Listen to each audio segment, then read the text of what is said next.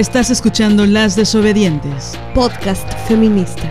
Nosotras somos Marianela Villa y Liliana Papalotli. Síguenos en nuestras redes. Estamos en Twitter como arroba mxdesobedientes. En Facebook como Las Desobedientes. Y en Instagram como arroba Las Desobedientes. Escúchanos.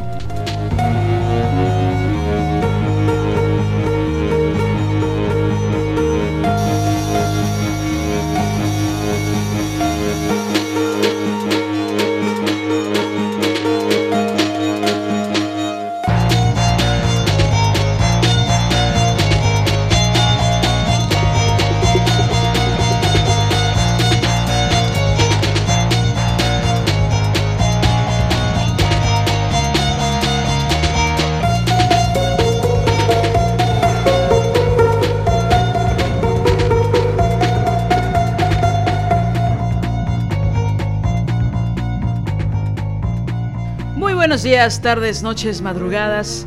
Ya estamos en un programa más de Las Desobedientes. Nosotras somos Marianela Villa y Liliana Papalotl. Espero algún día poder cambiar la intro. Es que traemos tantas cosas en la cabeza de, de todo el viaje que va a ser este episodio, que es difícil la exigencia eh, capitalista de ser originales todo el tiempo. Pero bueno, ¿cómo están amigas? Estamos muy contentas porque fue el Día Internacional del Podcast la semana pasada y nos dieron muchísimas muestras de cariño, nos escribieron mucho, eh, mujeres que nos, eh, que nos escuchan desde hace mucho tiempo y que nunca nos habían escrito. se atrevieron a esta vez, sobre texto del Día Internacional del Podcast. Y la verdad es que nos sentimos muy amadas y muy halagadas. Este, yo le decía a Marianela que parecía que era nuestro cumpleaños. Fue algo muy bonito. Nos recomendaron con otras páginas de podcast. Entonces, otras podcasteras feministas nos empezaron a seguir y nosotras a ellas. Entonces, bueno, aquí lo importante es hacer redes y crear eh, un movimiento feminista chingón, fuerte y sororo, como dicen, ¿verdad? Pero nada, la verdad es que nos sentimos muy, muy este, halagadas. Eh, y bueno, pues eso, ¿no? Queríamos agradecerles muy profundamente porque ahí vamos, ¿no? Respondiendo los mensajes. Quería eh, mandarle un saludo especial a Alexa Pichardo, que nos escribió un mensaje muy amoroso nos contó varias cosas, nos envió una fotografía y bueno, si ahora nos estás escuchando, decirte aquí públicamente que te mandamos muchos besos y muchos abrazos y que te agradecemos tus palabras que siempre nos dan muchísimo aliento y fuerzas para, para continuar.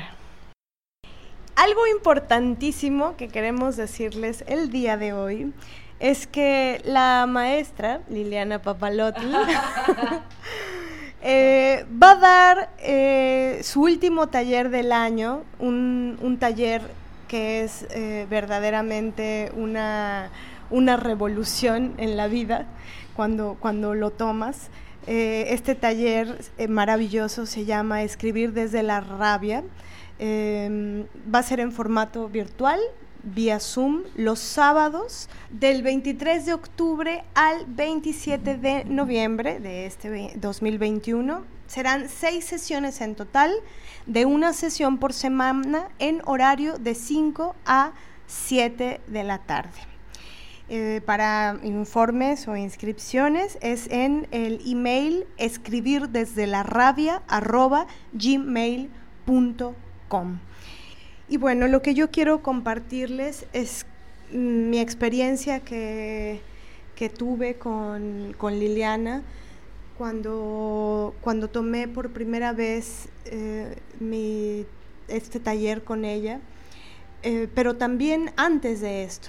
Antes de esto ella y yo comenzamos a trabajar, ella eh, asesoró una obra que yo había escrito y lo que quiero compartirles es algo que en realidad nunca me había sucedido en la vida que, es encontrarme a, alguien que al, leer mis textos eh, tuviera esta capacidad tan eh, tremenda, eh, tan profunda de, navegar en ellos.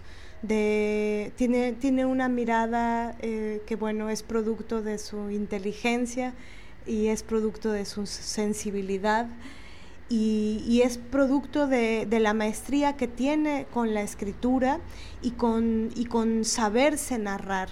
Ella desde su propia escritura eh, sabe contactar con, sus heridas, con sus dolores y, por lo tanto eh, algo que, me pareció alucinante cuando comenzamos a trabajar juntas es esta, esta eh, mirada tan aguda, eh, tan, em, tan profunda y, este talento tan maravilloso que tiene para, observar dónde, dónde hay un dolor, dónde hay una herida, dónde en un texto aparece una herida. Y em, también cuando, cuando una herida se oculta. A veces em, eh, las, cosas que nos duelen eh, son crípticas, las, las encriptamos, no las queremos dejar salir. Y, es importante en la escritura, en los procesos de, escritura, que, mm, que, no haya grilletes, justamente, que no haya cosas eh, ocultas o obturadas. y bueno, eh, si ustedes quieren escribir, si, ustedes quieren descubrir eh, qué es aquello que, les duele y, quieren transformarlo y quieren elaborarlo de, modo eh, creativo a través de la escritura, si ustedes quieren una, mirada feminista, amorosa, pero, pero de, gran em, inteligencia y sensibilidad eh, un espacio seguro en el cual eh, escribir y, mostrar sus textos, eh, sin duda el taller de Liliana, Escribir desde la rabia, es el lugar, es ese el lugar. Eso, eso quería decir. Bueno, con esta presentación maravillosa, ya es difícil hablar, ¿verdad? Pero bueno, te agradezco mucho. Sí, realmente es importante decir que Sé que muchas compañeras eh, escribir les cuesta o piensan que no escriben. Y en realidad no es, no es un taller para ver quién escribe mejor ni para competir entre nosotras, es para dialogar juntas sobre temáticas muy específicas. Sí es un taller de rabia, pero también es un taller de desobediencia, ¿no? donde también vamos a ver la rabia y la desobediencia en otras mujeres, en otras artistas, que vamos a analizar desde la performance, la poesía, la música, la pintura, las artes plásticas, el teatro, por supuesto. Entonces, en realidad, em, la danza, porque ahora ya tengo eh, muchas más digamos que los contenidos con respecto a otras generaciones han cambiado, han mejorado, han, se han nutrido aún más. Entonces, eh, es un espacio entre mujeres para que podamos dialogar acerca de lo que nos duele, para que podamos analizar acerca de las cosas que en profundidad, en profundidad oceánica, como dice la maestra Villa, eh, nos demos cuenta de que no estamos solas en lo que nos sucede. Un poco la escritura es un pretexto y hablar también es escribir, ¿no? Es un pretexto para hablar de lo que nos duele y por ahí a veces pienso que tenemos muy pocos espacios para hablar de nosotras con otras mujeres, ¿no? Son seis sesiones, en este caso van a ser los sábados. En cada texto yo hago una retroalimentación personalizada, que es un proceso que a mí me gusta mucho, es un proceso muy gozoso y muy divertido, entendida la diversión como un ejercicio complejo de emociones. No, me, no, no pienso que todo el tiempo es agradable y alegre, ¿no? pero sí es emocionante eh, leer a otras mujeres. Y también vamos a analizar los textos de, de otras mujeres. ¿no? Entonces, bueno, es una invitación que para mí es muy importante, es muy, muy emocionante para mí dar este taller. Eh, es una montaña rusa, se vuelve una montaña rusa, pero sobre todo es para que podamos crear un espacio de confianza donde hablemos de los temas que nos preocupan y de las dudas que tenemos, ¿no? Sí, quería sumar eh, la, la mirada desde el feminismo, desde donde tú miras y analizas los textos. Eh, pienso que esto, esto fue vital para, para mí. Yo cuando, cuando te, pedí si podías asesorar mi texto, tiempo atrás, y esto es una anécdota que siempre cuento en el seminario de las Ofelias, eh, yo yo sabía que mi obra necesitaba eh, una asesoría, pero yo no quería dejarle mi creación eh, en las manos a cualquiera, ¿no? Yo no, no, por supuesto, no se la iba a dejar en, la en las manos a ningún varón, eh, pero, pero no podía. Yo, yo la tenía un poco a resguardo y esperé. Y bueno, un día conocí a esta maravillosa mujer y todo lo que piensa sobre el arte, sobre el teatro, sobre la escritura, pude observar su apasionamiento y ahí fue donde se me prendieron las antenitas y dije, creo que es ella. Y luego, eh, este, eh, este, mm, el feminismo tuyo, ¿sabes? Tu, tu forma de, de, de ver el mundo, de ver la misoginia, la rabia, eh, esta palabra la, la relaciono eh, pues total y absolutamente contigo eh, porque justamente algo que me, ayudaste a, ver y a visualizar es la importancia de, de, contactar con ella, de reconciliarme con ella y sobre todo, y esto fue un parteaguas en la historia de mi vida a nivel como mujer, pero también en la historia de mi vida creativa, em, a darme cuenta de todas aquellas cosas de las cuales yo me culpaba y, Liliana me ayudó a darme cuenta que yo no era responsable de eso. Y, y, eso me parece que solamente eso, una mirada crítica feminista como la de ella, pues lo puede lo puede lograr, ¿no? Y eso lo, se entrena estando en este taller. Sí, solo para cerrar con, con esto del taller de escribir desde la rabia, eh, quiero decirles, compañeras, que a mí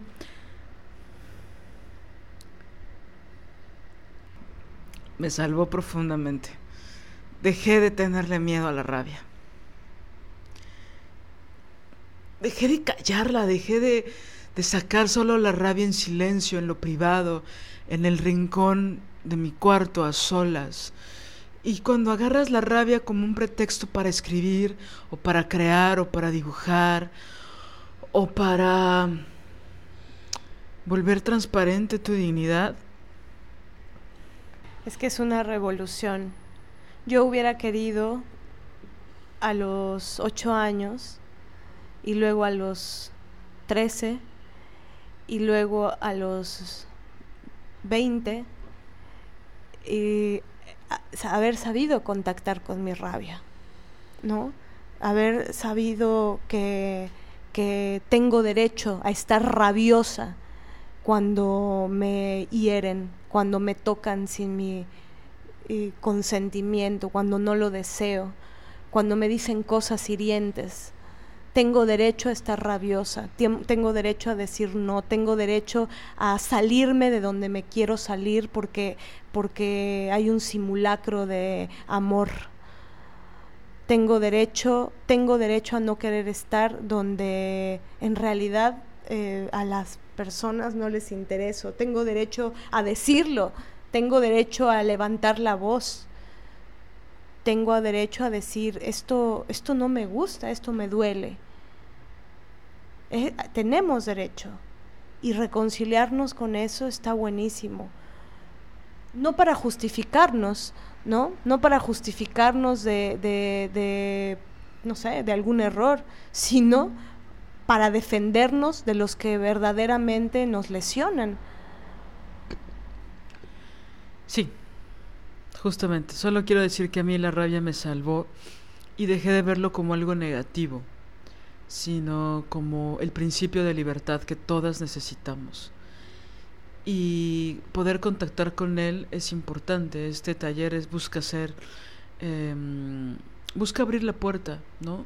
También se puede amar con, con rabia, ¿no? A rabiar. También se puede em, rehacer nuestra vida con rabia y amar a nuestros hijos y a nuestros padres y a nuestras amigas con muchísima rabia, es decir, con muchísima pasión. Nos han negado históricamente la pasión y la rabia a las mujeres nos han tildado de locas, exageradas e insuficientes, nos han despreciado.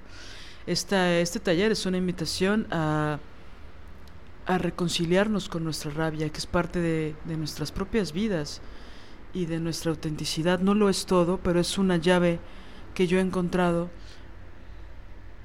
para reconciliarnos con nosotras mismas y para salirnos de los lugares injustos e indignos para todas nosotras. Bueno. ¿Hoy de qué vamos a hablar? Pues vamos a hablar ahora de mm, algo que, que sin duda ha dejado muchísimas heridas a lo largo de la historia de la vida de las mujeres. Y pensamos que es muy importante poner la lupa eh, particularmente en, esta temática, ¿no? Y en este, en este accionar o en esta forma de, relacionarse o en esta forma de golpear que tienen los varones para con las mujeres en relación a los afectos, en relación a, las relaciones amoroso, eróticas, afectivas. Em, hay muchos términos que ahora se andan usando ¿no? con respecto a este tema. Eh, uno de ellos es la responsabilidad afectiva, pero nosotras no quisiéramos eh, nombrarlo así, quisiéramos pensarlo más en términos de ética, de la ética y, los cuidados, ¿no? la importancia de de construir, labrar una ética eh, con respecto al, a la persona que dices amar o, o, a la persona que te gusta, ¿no? No necesariamente tiene que ya haber eh, amor, digamos, eh, puedes estar en las diferentes etapas de, de, relación, ¿no? Y bueno, y que esto también se, se, se va a otros... Em, lugares, ¿no? Es decir, esta, esta ética de, de los cuidados, esta ética afectiva, em, pues también es, es, un tema que, que, que debería estar eh, presente y tendría que labrarse no solamente en las relaciones amorosas, eróticas, eh, sino en las relaciones con, con las demás personas, en las amistades. ¿no? Pero bueno, esta vez quisiéramos enfocarnos mayoritariamente a qué es lo que sucede en, las relaciones eh, de pareja o en las relaciones incipientes, las que van apenas comenzando y que muchas veces hay una violencia eh, tremenda, misógina por supuesto y violencia machista. Sí, principalmente, pues ya saben que lo único a lo que venimos las mujeres a este mundo es a enamorarnos, ¿no? Eso es lo que dice el patriarcado, ¿no? Que una nunca tiene que estar sola, que una tiene que pasar de relación en relación, que una tiene que aceptar cualquier cosa para no estar sola y todas estas cosas, ¿no? Incluso la, la indignidad una tiene que soportarla para no estar sola, ¿no? bueno, pensamos que hay que cuestionar a profundidad esos mandatos porque nos están destrozando, nos están aniquilando. Y hay que pensar que realmente eh, venimos a, estas, a otras cosas, a este mundo, ¿no? Cada quien decidirá el sentido o el sinsentido de eso. Pero definitivamente la apuesta, si bien no es no se enamoren nunca o no tengan relaciones nunca, porque pues cálmense, ¿no? El amor es maravilloso también, cuando lo sabemos construir y cuando sabemos eh, encontrar un balance, un equilibrio entre dar y recibir, ¿no? El, problema es que siempre estamos acostumbradas a dar y dar y dar y dar y no recibimos una chingada, ¿no? Entonces cuando nos lanzan una migajita de amor pensamos que es el amor verdadero, ¿no? Y bueno, eh, por supuesto eso no es, ¿no? Es una de las cosas importantes, creo que sustanciales de este episodio que, que quisiera nombrar en un principio o desde ahora, es si él no hace cosas para estar contigo, significa que no quiere estar contigo. Y entender eso nos cuesta mucho trabajo, ¿no? Nos cuesta mucho trabajo entenderlo. Parece algo simple, pero la realidad es que no lo es. Porque esa supuesta querencia, esa supuesta necesidad o esa supuesta afán de querer estar con alguien se puede disfrazar de muchas cosas. Pero el que no quiere estar no está. No está. No importa los WhatsApp que te manden, se caiga o no el WhatsApp. no, no importa los mails que te mande. Si él no está es porque no quiere estar. Y creo que hay que renunciar a la idea de perder nuestra dignidad por, alguien que realmente no quiere estar. Y se disfraza de no tengo tiempo, se disfraza de ahorita no puedo, se disfraza de las cosas son difíciles, la vida es difícil, mi trabajo es difícil, la escuela es complicada, mi postdoctorado está siendo más difícil de lo que esperaba. Todo es difícil. Como dice la maestra Villa, hacer un arroz blanco es difícil. Es cierto, ¿no? Pues que quede esponjosito, ¿no? Que no se te bata. Yo cuando tenía 15 años tenía una cualidad muy fuerte de que el arroz que hacía ni este se me batía y aparte estaba crudo. Era un talento que yo tenía a los 15 años muy fuerte. Ya después se me fue quitando con la experiencia. Pero todo es difícil. Amar es difícil, construir todos los días es difícil. Sí, el amor a primera vista no existe. Puede existir un gusto, Pueden existir los químicos del cuerpo a primera vista. La belleza existe, ¿no? Pero el amor se construye todos los días. ¿Qué es amar? Amar es construir. Si el Señor no llega en tu cumpleaños, si el Señor no llega en los días fundamentales e importantes para ti, si el Señor no te llama cuando te fuiste sola a tu casa, porque el pendejo ni siquiera te llevó, si el Señor no está, es porque no quiere estar. Cuando quieren estar, están. Y bueno, más adelante hablaré de las mujeres que tampoco están cuando, cuando te dicen que quieren estar, pero en realidad no están. Clink, clink, amigas lesbianas, ¿no? Pero bueno, después hablaremos de eso. Sí, pienso que hay muchos em, ejemplos eh, que, van de la mano con, esta temática. Una serie de cosas que lo que es grave es que, pues no necesariamente em, estas cosas que suceden eh, o estos ejemplos, una tiene conocimiento de ello o una eh, no necesariamente tiene em, digamos, la, la teoría eh, sensible o, teoría, teoría ¿no? Escrita como para identificar que las cosas que suceden en la vida están relacionadas con la violencia. Es decir, y creo que por eso, y en, ese sentido, es que es tan importante los tiempos que estamos viviendo ahora, en donde definitivamente hay mucha más posibilidad de de conocer sobre la violencia, ¿no? De conocer ejemplos, de conocer actitudes, de conocer, ya hay tantos términos que andan eh, rondando eh, el mundo virtual y que pasan al, mundo real, digamos, este, y que ayudan a, a, prevenirnos o ayudan a saber, nos ayudan a saber que mm, que hay cosas que están sucediendo y que no deberían de, serlo, ¿no? Porque duelen, porque te hacen sufrir, porque te eh, lesionan, eh, pues muy eh, tremendamente. Entonces, em, pienso que también en ese sentido esta época, si bien hay cosas terribles que aún siguen sucediendo, la verdad es que hace 10, 12 años, 13, yo salí de la universidad hace 13 años.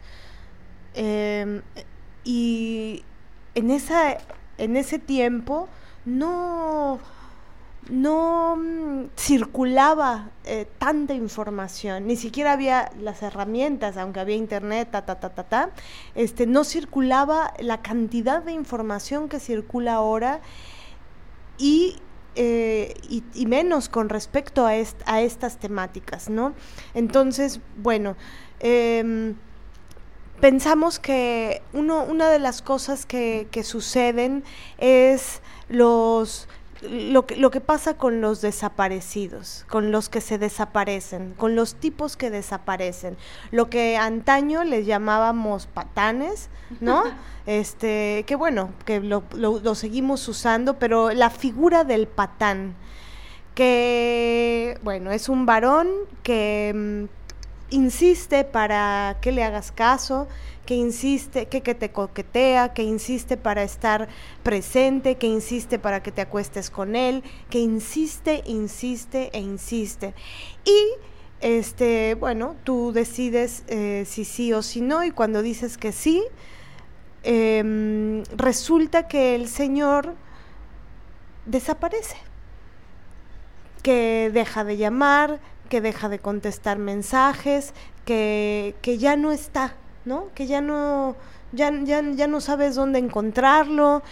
Esa figura eh, que antes em, se nombraba así, bueno, pienso que no estaba eh, politizada en aquella época, ¿no? Donde solo era, ay, es patán, es patancillo, es ojo alegre, es todos estos, estos términos, ¿no? Para decir que es muy mujeriego, casi como si fueran virtudes, cuando en realidad son este, mutilados emocionales, eh, que la verdad lo único que muchas veces quieren es ver dónde, em, eh, pues dónde tienen oportunidad de coger, por, para no decirlo, este, no sé, tan duramente, ¿no? Y, mm, pienso que, que esto es una, lo, lo, que conlleva el estar cerca de tipos de, de este estilo, que, que, son pues, pues muchas veces la mayoría, porque este, yo no he tenido una sola amiga que no se haya topado con tipos así, ¿no? al menos alguna vez. Em, eh, lo que atraviesa esto es muy terrible. Es decir, ¿qué es lo que, cómo se forja este, este, este misógino, ¿no? ¿Cómo se forma, cómo se forja este tipejo que, que pareciera que no le importas, que primero te hace creer que le importas y luego te demuestra con acciones que en realidad no le importas. Pero lo que es más grave es que cuando tú eh, le preguntas, ¿te importo o no te importo? Te dice, sí me importas aunque en realidad su accionar sea que no le importas. Entonces, esta, eh, este delirio, esta, esta em, ¿cómo decirlo? Es que es delirante que alguien te dé información contradictoria. Y bueno, peor aún si, lo, si tú te enganchas, ¿no? Si, si yo me engancho, si yo me enamoro de un tipejo así, ¿qué es lo que sucede ahí? Entonces hay como una necesidad de, creer, de creer en aquellas palabras, porque no queremos separarnos y porque hay una gran dificultad para, para que pienso que justo no hay pedagogía con respecto a, a la importancia de, de separarnos o de alejarnos de la gente que nos lastima. Pareciera que esta bueno, que es la cultura de, del aguante, ¿no? Es la, gran religión del sufrimiento y que el patriarcado lo, lo, inocula muy bien en las mujeres. Tú tienes que aguantar, tú tienes que soportar, tienes que permanecer ahí, ¿no? La cultura del aguante. Entonces, es, em, es grave esto porque porque todos los mandatos de, género, o, la mayoría de ellos, aluden justamente a que esta figura masculina tenga, tenga entidad. Todos estos mandatos de género eh, que nos em, enseñan desde chiquititas a nosotras las mujeres y también a ellos, ¿no? El género les dice, sé un patán, sé un mujeriego, sé un hoja alegre, entre más mujeres mejor, a, con cuántas, eh, a cuántas te cogiste, ¿no? Hacen, hacen hasta competencias. Toda, toda esa es la mierda de género, ese es el mundo eh, masculinista. Y eh, los mandatos de género para nosotras es, sé bella, sé deseable, ¿no? Sé amada, necesitas de alguien que te proteja, tú no puedes protegerte sola, tú no puedes estar sola, sola es lo más terrible que te puede pasar. Toda esa mierda misógina eh, y toda esa mierda patriarcal nos la, nos la, es parte de la pedagogía que, que mm, obtenemos desde chiquitas. Y luego lucha por, por ese amor, que es, este es el amor romántico, ¿no? Lucha por él compite con, tus rivales. Todas las otras mujeres que no, sean, que no seas tú son tus eh, potenciales enemigas. Entonces, odialas, júzgalas, rivaliza con ellas, no te les acerques, no les hables. Quédate cerca del que te lastima, del que te hace sufrir. Claro, no te lo dicen así. Te lo venden como el amor, que es el amor romántico el amor de Él te salvará. Él te, él te sacará del de, hoyo negro en el que estás. Cuando lo tengas a Él, entonces serás feliz. Y bueno, esta es la gran falacia que hace que a la primera putada, patanada, misoginada, a la primera ausencia sin ética, sin responsabilidad ética del sujeto, lo mandes a la verga, ¿no? Justo todos estos, por eso el, por eso el género es importante abolirlo, porque son los, los, tentáculos de, este sistema que, que nos sujeta. Eso es el género, el tentaculario. Sí, solo que venenoso. Creo que también el problema es que siempre creemos que nos aman como nosotras amamos, ¿no? Que es directamente proporcional ese amor, ¿no? Que si nos están diciendo con palabras que nos aman, nosotras queremos creer que nos aman en la misma magnitud. Y no es verdad, ¿no? Ahorita estaba pensando como todos esos momentos que vi en mi casa o en las historias de otras familias también, ver cómo los hombres miran a otras mujeres y cómo las miran, ¿no? Incluso en la presencia de sus esposas, de sus novias, de sus parejas, ¿no? Yo jamás he visto que una mujer mire con deseo a un hombre en presencia de su pareja, a menos que sea para provocar un, hecho violento, un acto de provocación, ¿no? Que al final va a ser en su contra también pero es raro verlo. Pero en el caso de los hombres es algo del cotidiano, ¿no? Ver a las otras mujeres con deseo. ¿No? No estoy diciendo no vean a las mujeres, no, no, no. Pero la forma normalizada en que los hombres ven a las mujeres, porque aparte, no sé si saben que los hombres están acostumbrados a mirar, no a que los miren. Los hombres están acostumbrados a descubrir. Todo está hecho a medida de los hombres. Ellos miran a las mujeres. Las miran con deseo o las miran con desprecio. Pero ellos son los que deciden, son los que miran. O no las miran. O no las miran o las anulan, ¿no? Pero las mujeres es difícil que nos pongamos en ese lugar de observar y de mirar. No porque no podamos, sino porque no estamos educadas para eso. Por lo mismo, cuando ves a un hombre mirar y que ellos se dan cuenta de que, si es que se dan cuenta, porque es, es difícil que se den, pero si es, y esto es real, no estoy bromeando, si es que ellos se dan cuenta de que los estás mirando, hay como un desconcierto. porque los que miran son ellos. Hagan ese ejercicio, les invito a que lo hagan. Miren a los hombres, miren cómo miran los hombres. Obsérvenlos, los que no lo hayan, los, las que no lo hayan hecho ya antes, ¿no? Vean cómo observan, conocidos o desconocidos, vean cómo miran. Por ejemplo, esto que hemos dicho otras veces, ¿no? Muy sutilmente, esto sí es chiste, de cómo los hombres feos critican a las mujeres, la, belleza o la fealdad de las mujeres. ¿no? Cómo se regocijan hablando de la belleza o de la supuesta falta de belleza de las mujeres. Y ellos son incapaces de mirarse al espejo, ¿no? Nadie cuestiona la fealdad de los hombres. Es raro. Nadie cuestiona, por ejemplo, cuando los hombres son obesos, sí se les cuestiona, pero no tanto como a las mujeres no se les chinga tanto como a las mujeres. E incluso hombres obesos chingan la obesidad de las mujeres, o la gordura o la lonjita de las mujeres, ¿no? O la fealdad de las mujeres. Ellos están, eh, según el constructo social, para mirar, para observar.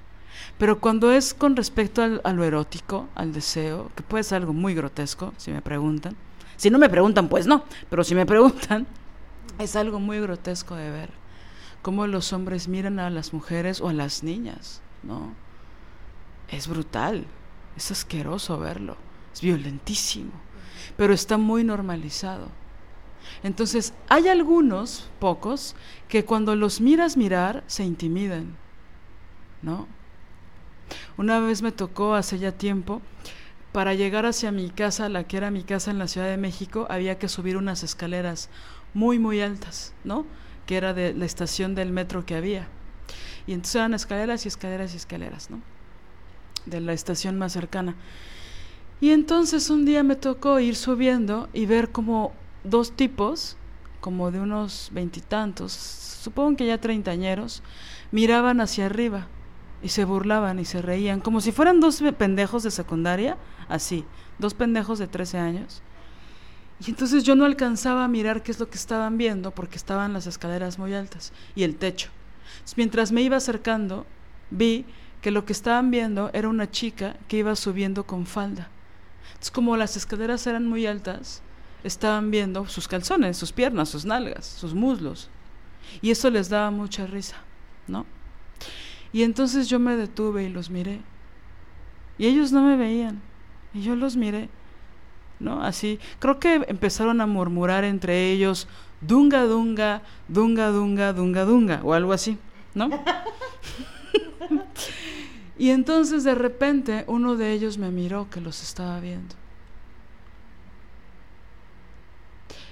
Y mágicamente, porque por supuesto no siempre pasa, se intimidaron. Y ya como que uno le pegó al otro en el pecho con la mano, de ya, ¿no? Pero eran dos güeyes treintañeros viendo una chava. Por supuesto la chava se dio cuenta. Y como hacía viento, no podía controlar ¿no? el vuelo de su falda. Yo los miré como con un asco. ¿Por qué hacen eso? ¿No? Ellos miran a las mujeres. Y bueno, ya no decir todo lo que se ha descubierto de los videos que hacen en, con los celulares en el metro, en los transportes públicos, en las escuelas, en los baños de las escuelas, ¿no? Es una cosa grotesca lo que hacen, pero bueno, no estamos hablando de eso. Es cómo miran ellos. Ellos cómo observan, cómo observan con deseo y cómo lo hacen frente a sus novias, frente a sus esposas. ¿Qué es lo que mira un hombre? ¿Mira la cara de las mujeres? ¿O mira las nalgas de las mujeres? ¿O mira las piernas de las mujeres? o mira los senos de las mujeres. Hay estudios, ¿no? Que dicen que es lo primero que ve una mujer en los hombres. Primero ven la cara y luego ven el cuerpo, partes específicas del cuerpo, los brazos, las piernas, ¿no? Las nalgas, si tienen anillo o no en sus dedos, ¿no? Es decir, si están comprometidos o no. ¿Qué es lo primero que ven los hombres? De las últimas cosas que ven es el rostro de las mujeres. Incluso ven antes el cabello de las mujeres que su rostro. Y claro, yo sé que eso es una construcción de género, ¿no? Pero es lo que ven. Ahora, esta pulsión está como Es que no, no hay, creo, una palabra más precisa, esta pulsión por, perdónenme compañeras, pero meter el pito donde se pueda, que no, que no está relacionado con el placer. Hay una pulsión de tener el mayor número de parejas sexuales solo por tenerlo, solo como muestra de virilidad. ¿Cuántos de ustedes caen en esa trampa? ¿No?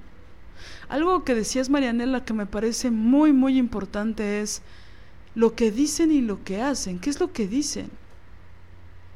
Hay amigos míos, cuando tenía, que me mentían muchísimo en sus palabras. Muchísimo. Pero hacían otra cosa. Que regularmente era inversamente proporcional a lo que decían. Es decir, absolutamente lo opuesto de lo que decían. Y entonces yo no sabía si estaba loca o era una exagerada. Y me refiero a sus afectos. No me refiero a cuestiones laborales, que también ocurría. Pero aquí estamos hablando de los afectos. Eran relaciones muy profundas, de muchos años, ¿no? Trabajando o no, creando lazos, a veces a la distancia, porque algunos de ellos no vivían en la misma ciudad que yo. Pero los hechos eran otra cosa.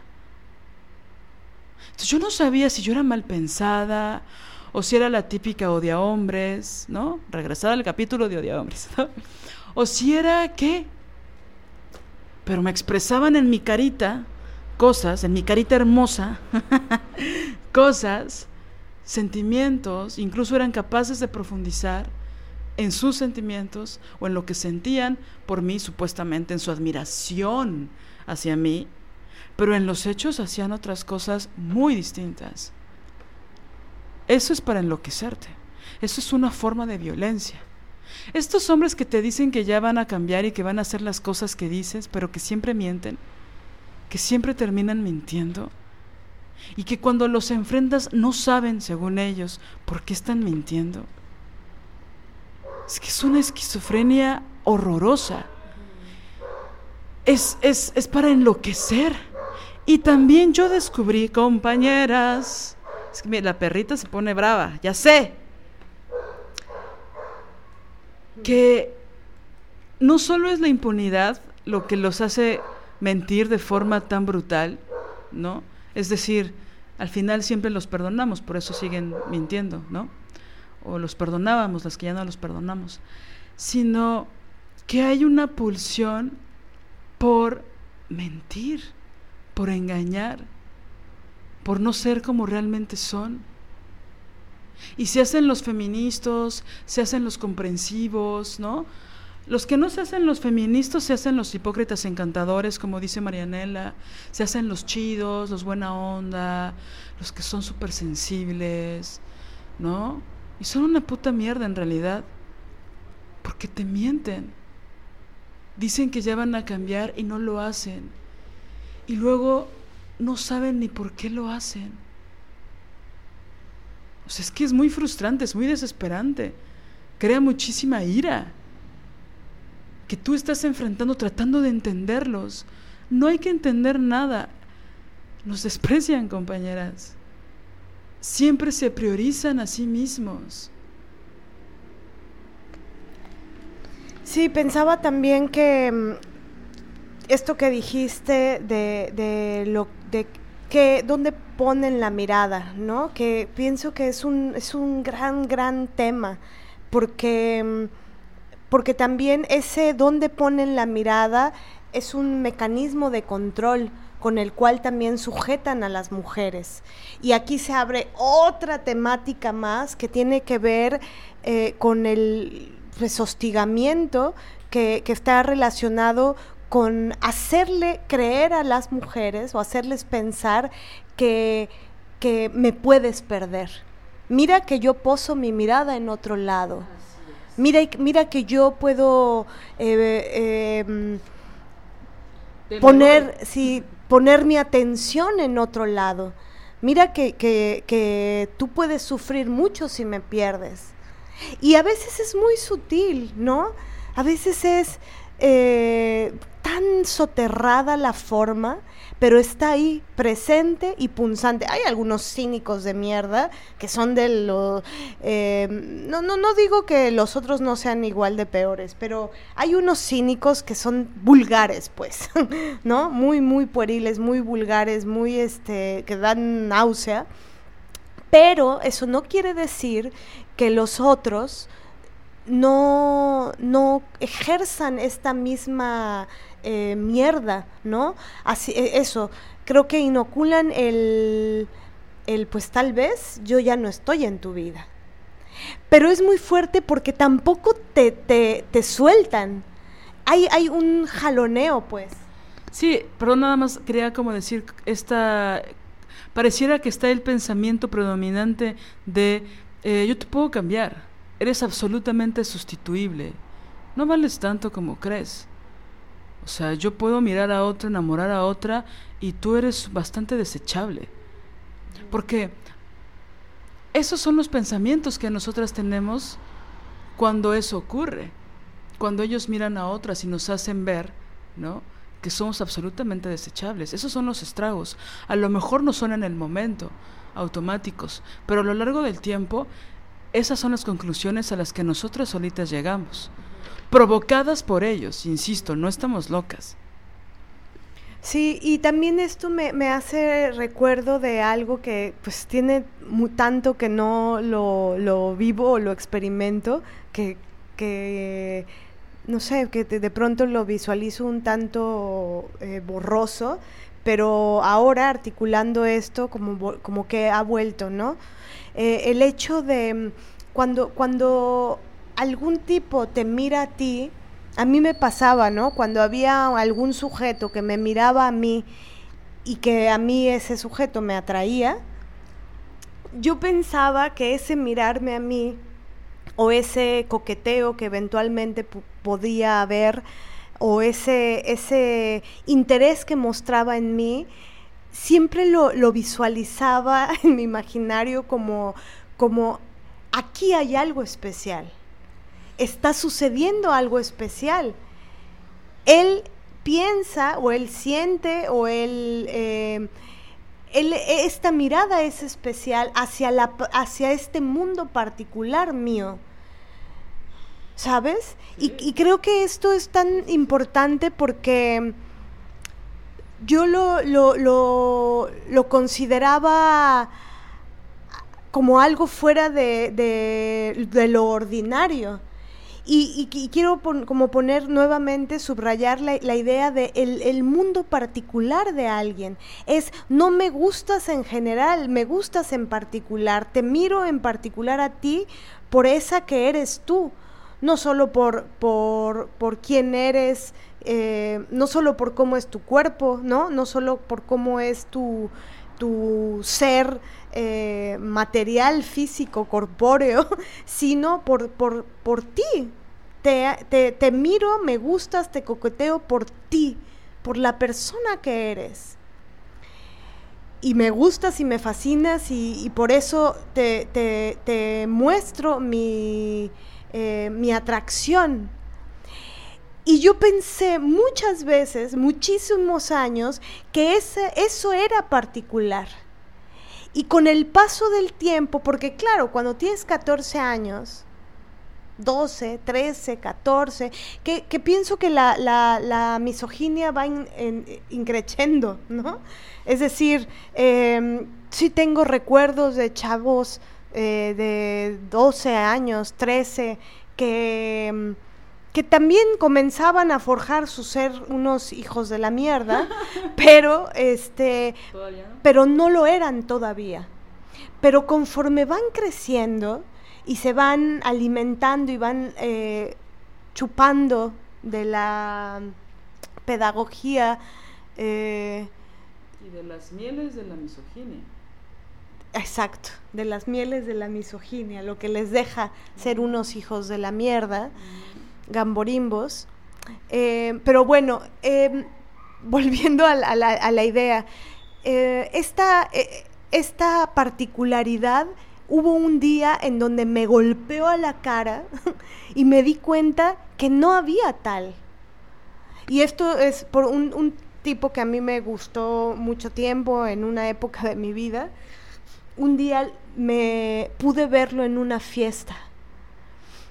Y en esa fiesta yo no era el objeto de su atención o su deseo o su interés, ¿no? O, el objeto de su ahí quiero coger, ¿no? Como fue en alguna otra fiesta, en algún otro momento. Entonces, verlo, más que provocarme, em, no sé, sí, más que provocarme celos o provocarme un, ah, no sé, como que fue la primera vez que vi en su máxima máximo esplendor cómo no particularizan. Y así como te miran a ti, miran a la otra. Y así como, como, como te muestran interés a ti, se lo muestran a la otra o a la otra o a la otra y muchas veces es al mismo tiempo. Digo, esto que yo observé era como en un, en un periodo de tiempo, tampoco tan largo, pero un cierto periodo de tiempo un poquito distante. Poquito distante, estoy hablando de tres meses, que no es mucho tampoco. Es lo que te iba a decir, y solo pasó un fin de semana. Exacto, pero ver, ver el ansia de, de, coger de ellos, la pulsión de quiero coger, de no se me va a escapar, ella es la presa esta noche. Y es que fíjate que hablando con estos especímenes, algo pasa, fíjense que, nada más haciendo un paréntesis, algo pasa con ciertos hombres que como ya no hablan, hablan, pueden alcanzar ciertos grados de profundidad con las lesbianas porque nunca van a coger con ellas, a menos que pues pase algo eh, extra cotidiano, ¿no? Porque pues a veces las lesbianas cogen con hombres y eso no significa nada más que coger con hombres. Pero bueno, a veces suele pasar para algunas. La cosa es así como hay mujeres que cogen con mujeres y pues no precisamente son lesbianas, es una cosa, la humanidad y sus complejidades. Pero bueno, lo que quiero decir en realidad es que eh, luego hay hombres heterosexuales que se abren, ¿no? Ya saben que es parte del, del mismo constructo social de que ellos se abren y ahí está la lesbiana para escucharlos, para maternarlos. Bueno, en algunas de estas conversaciones, de hace muchos años, eh, yo he escuchado a hombres decir que ellos siempre tienen un plan cuando están en una fiesta o en una reunión. Es decir, las mujeres regularmente vamos a la fiesta a bailar, a divertirnos, a ver gente, a tomar alcohol, ¿no? Pues si se da la acogida, pues qué chido, si no, pues a veces no se da, ¿no? Los hombres solo van a coger, ¿no? Van a buscar con quién van a coger, ¿no? Entonces, muchas veces ellos me dijeron que ellos siempre tenían un plan, o dos, o en el mejor de los casos tres. Es decir, tienen a dos o tres chavas en la mira durante la fiesta. Y van viendo. Algunos van viendo quién se va quedando más borracha. Ojo, ¿no? Violación equiparada, por cierto, así se llama, ¿no? Violar a alguien que no está consciente. Hay otros que no son tan mierdas pero siempre y que, y que piensan que el consentimiento sí es parte de una relación sexual, y entonces buscan a quién conquistar, pero siempre tienen un plan B y a veces un plan C. Esto es real. Yo siento que es muy interesante que compartas esto de cómo yo miro, cómo yo los miraba, ¿no? Si él me está mirando es porque yo soy especial, porque tú lo estás mirando a él, porque tú piensas que él es especial. Es decir, es una relación de proyección, es una relación proyectiva. No es así. No es así. Habrá algunos casos, supongo, nunca lo he visto, pero bueno. no, ya, perdón. O sea, hay algunos lugares donde seguramente sí, donde sí hay una particularidad, donde sí hay una especificidad, donde sí le gusta Salvato cabrón y no importa en qué fiesta y no importa cuánto tiempo pase, ¿no? Habrá que ver qué cosas hace mientras tú le dices que sí, pero bueno, ¿no? Pero la realidad es que nosotras amamos de una forma y ellos aman de otra. Ellos se relacionan eróticamente de una forma muy distinta, ¿no? Por eso a mí me molesta mucho cuando dicen eh, que las lesbianas nos relacionamos eróticamente como los hombres. No somos hombres. No estamos socializadas como hombres. Por ahí hay unas, ¿no? Que les encanta copiar los, los modelos masculinistas y patriarcales. Así les va también, la verdad, porque todo eso es una mierda. Pero las mujeres no nos relacionamos eróticamente como los hombres, ni las lesbianas, ni mucho menos las heterosexuales, o ni mucho menos las lesbianas, ni las bisexuales tampoco. Entonces, ¿qué es lo que pensamos? ¿Qué es, cuáles, ¿Cuáles son los imaginarios que se despiertan cuando un hombre nos ve y nos, y nos empieza a coquetear? Es distinto. Sí, y que pienso que esto de la mirada, a mí también mucho tiempo me, me obsesionó mucho, porque, y creo que esta obsesión comenzó desde que yo veía a mi papá mirar a mujeres. Mirar la lascivia de mi padre era, era estremecedor, era brutal. Y claro que en ese momento, a los... Bueno, no, es que mi papá es un verdadero hijo de la verga. Este... Le digo papá por política todavía, ¿no? por, por, ¿no? sí, por, no, sí, no por afecto, por política, ¿no? Eh, em, él era muy, es, es, muy despreciable, pero, pero verlo me acuerdo mucho una vez, era, era un tipejo bastante irresponsable, este, y en Veracruz, bueno, me llevaba al mar a nadar cuando estaba chiquitita, no tenía luego ni, no sé, seis, siete, ocho años por ahí, por esas edades, eh, había un, en el mar una especie de balsa, este, de troncos, ¿no? Eh, como a, no sé, a un kilómetro de, la orilla, pues, y en ese, en ese eh, lugar era donde llegaban las motos acuáticas.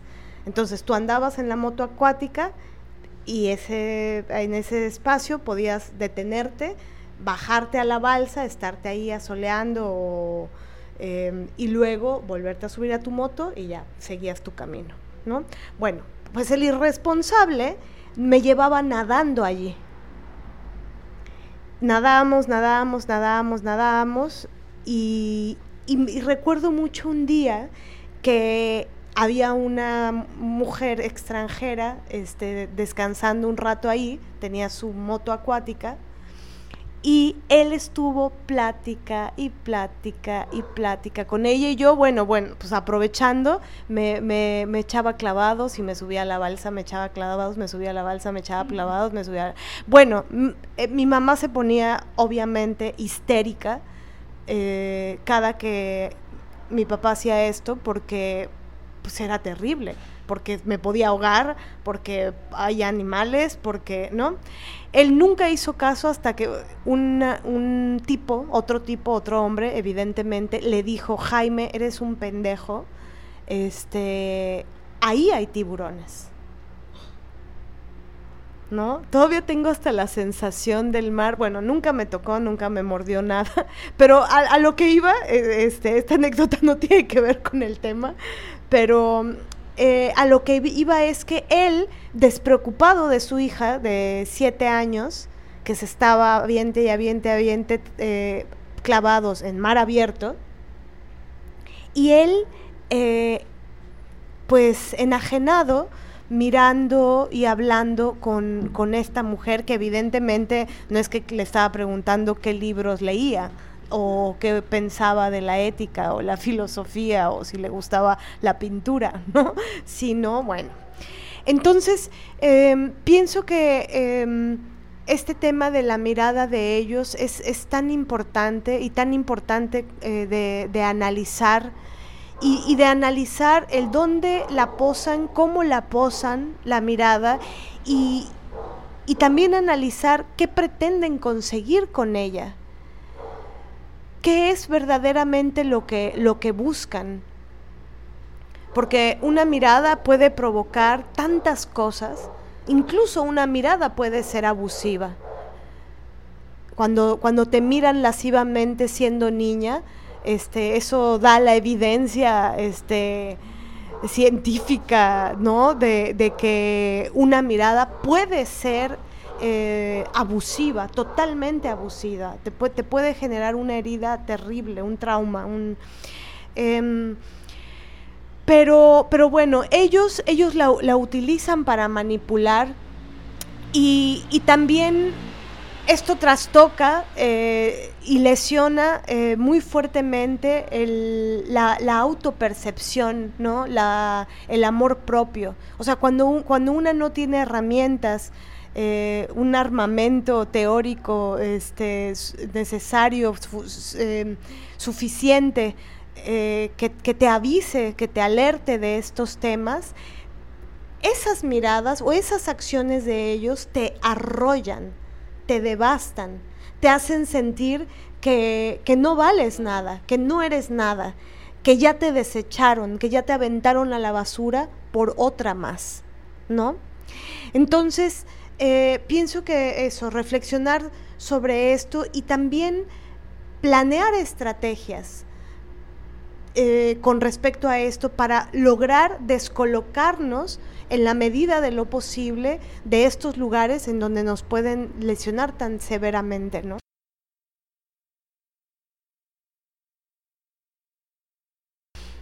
afectiva, de ética emocional, de esto que decía Marianela de dejar de competir entre nosotras, ¿no? Es decir, eh, siempre estamos compitiendo, ¿no? Con otras y más cuando está el macho cabrío de por medio. Pero, ¿qué pasa también, haciendo autocrítica, insisto, cuando queremos meternos en la relación de otra mujer con un hombre, ¿no? O sea, pienso que de alguna forma siempre el reflector está sobre esas personas que no se responsabilizan, que no tienen los huevos o los ovarios de decir quiero esto, ¿no? O de aceptar un no, o de aceptar no quiero, lo estoy haciendo porque no puedo estar solo, ¿no? O no puedo estar sola, ¿no? Eh, y bueno, ahorita quisiera que pasáramos a eso, ¿no? De pasar de relación en relación en relación, ¿no? De una a otra a otra. Pero también creo que hay una falta de ética emocional o afectiva en el momento en que nos queremos meter en una relación. ¿no? O sea, es decir, también es una forma de competir con otra, ¿no?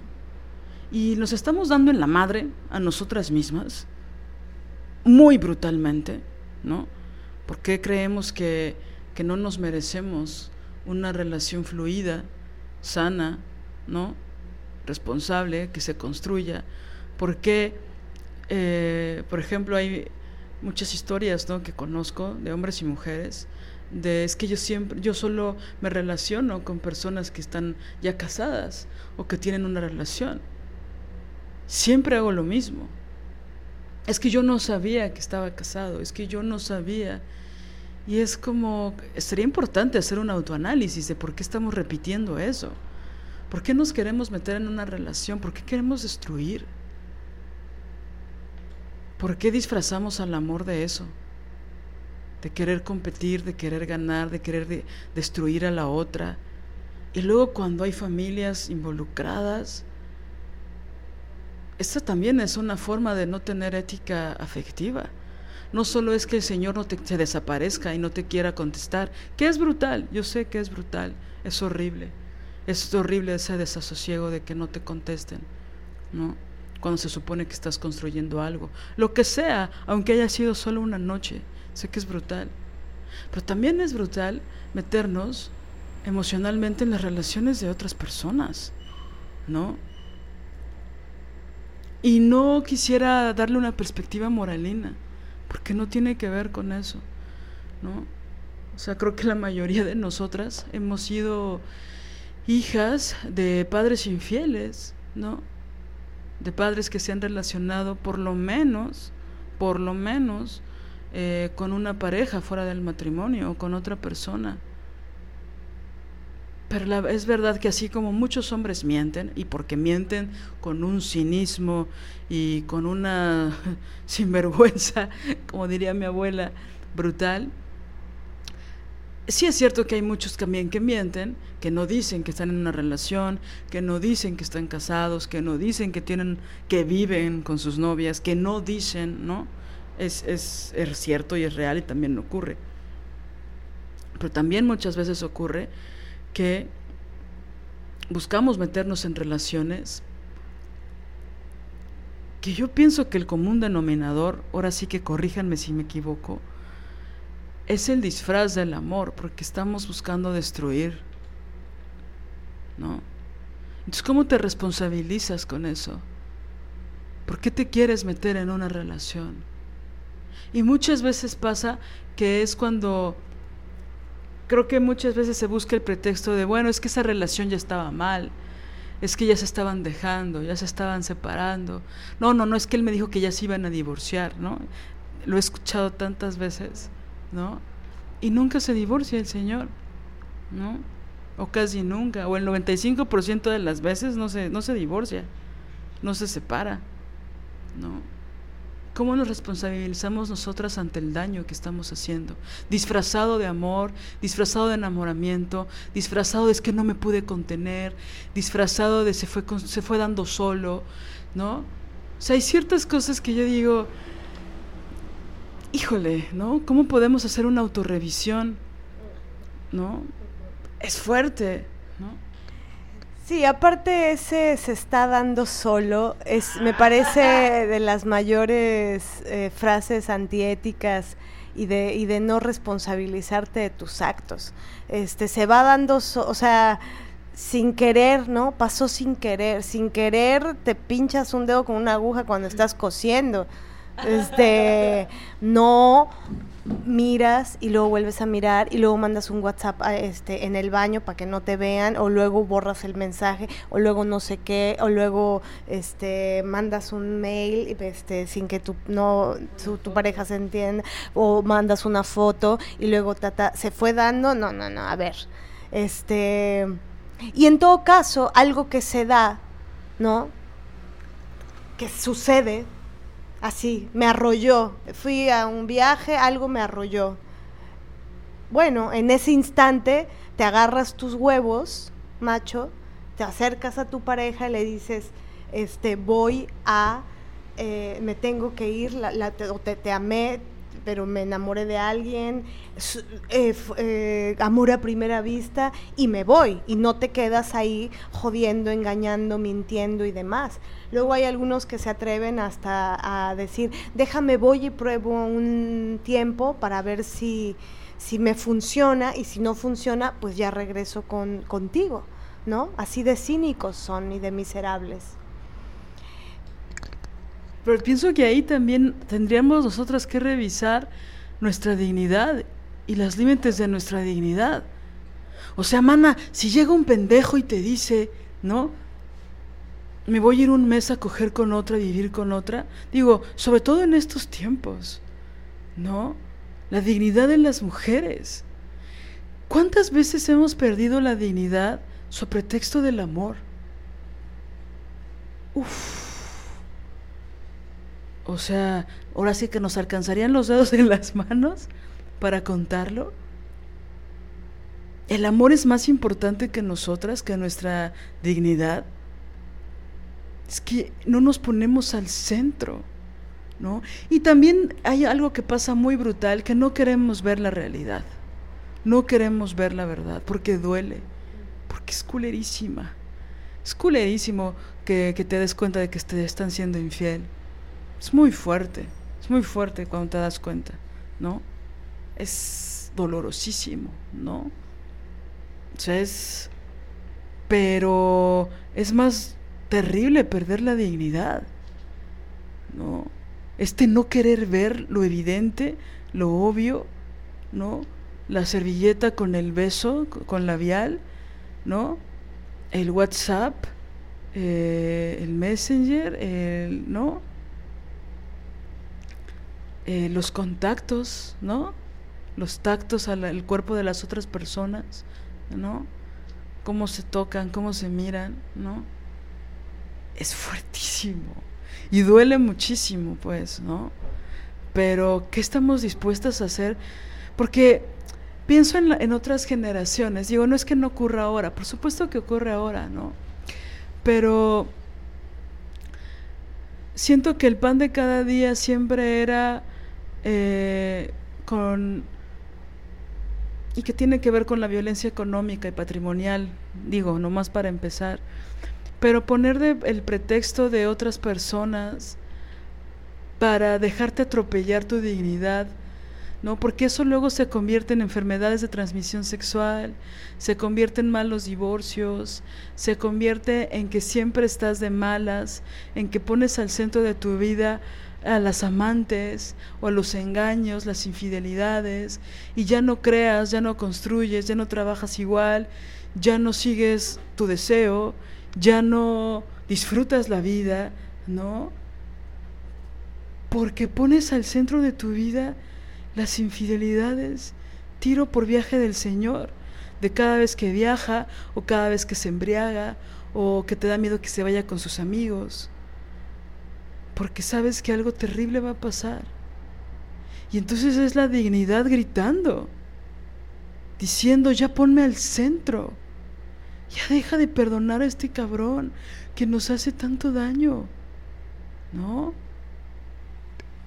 Sí, también pienso que la figura del amante es otro de los cautiverios, ¿no? Es decir, si el matrimonio es una institución patriarcal, eh, creada por ellos eh, y legalizada por ellos de, maneras este, asquerosas, ¿no? Si la, institución del matrimonio em, está llena, plagada de machismo y de misoginia infame, bueno, querer ocupar el lugar de pero esporádico, de, ¿no? querer estar con el, con, el, con el sujeto que está al interior de una institución. Eh, también, por eso digo, la, la, figura del amante es un cautiverio más. ¿Qué te hace? ¿Ser libre? ¿Tener sexo libre? ¿Qué, qué, qué te hace? Porque esa es la que nos han vendido. La emancipación está en, en, en si tú libre y empoderada bueno, el feminismo liberal, liberal ¿no? O, la misoginia del, mundo, pues eh, tú, tú como mujer poderosa, empoderada, libre, este, si tienes un, amante, ahí, aunque esté casado y tenga hijos y su, su, esposa acaba de parir, porque aparte así de cerdos son, ¿no? Este, la mujer recién parida con un bebecito eh, de 15 días y los muy eh, cacas se atreven, la mierda esa se atreve a irse a, acostar con alguien más. Se desaparecen. Con, todo lo que tener un bebé implica, todo lo que, lo que significa a nivel físico, a nivel emocional, la fuerza de trabajo que implica, y que tú te sientas en, mm, en mujer power, mujer poderosa, libre, liberal, por estarte acostando con un gamborimbo que dejó a su esposa con el bebecito de 15 días, en realidad es para pensarse desde la perspectiva feminista, ¿no?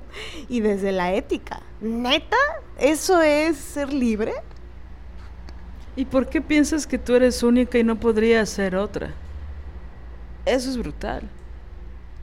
Y ahí está la, autocrítica, ¿no? Ahí está la, autocrítica. Y, me encanta que digas que, que esto no es Em, desde una perspectiva moral, moralina o moralista, este, porque no justo no, no, no, no tiene que ver con eso, tiene que ver con, con el pensamiento crítico, tiene que ver con, con, con hacer una autocrítica profunda.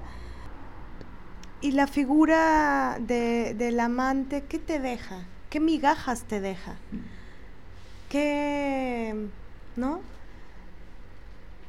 con, qué, ¿con qué te conformas? ¿Con qué, con qué nos... O sea, al final es la misma mentirota eh, patriarcal. ¿Qué, qué, qué, cualidad emancipatoria puede, puede tener eso? si, si, acaso la única ventaja es que no tienes al gamborimbo todo el puto día ahí, ¿no? Pero fuera de eso... Y siempre los, los privilegiados son ellos. Él tiene dos mujeres que lo maternan, dos mujeres que se lo cogen, dos mujeres, ¿no? Que lo cuidan, que lo protegen, que lo ponen... O sea, él está en el centro del universo de dos universos. Eso es lo que sucede. Él está habitando dos universos únicos e irrepetibles. Él como protagonista, más aparte el propio. Eso es lo que está ocurriendo.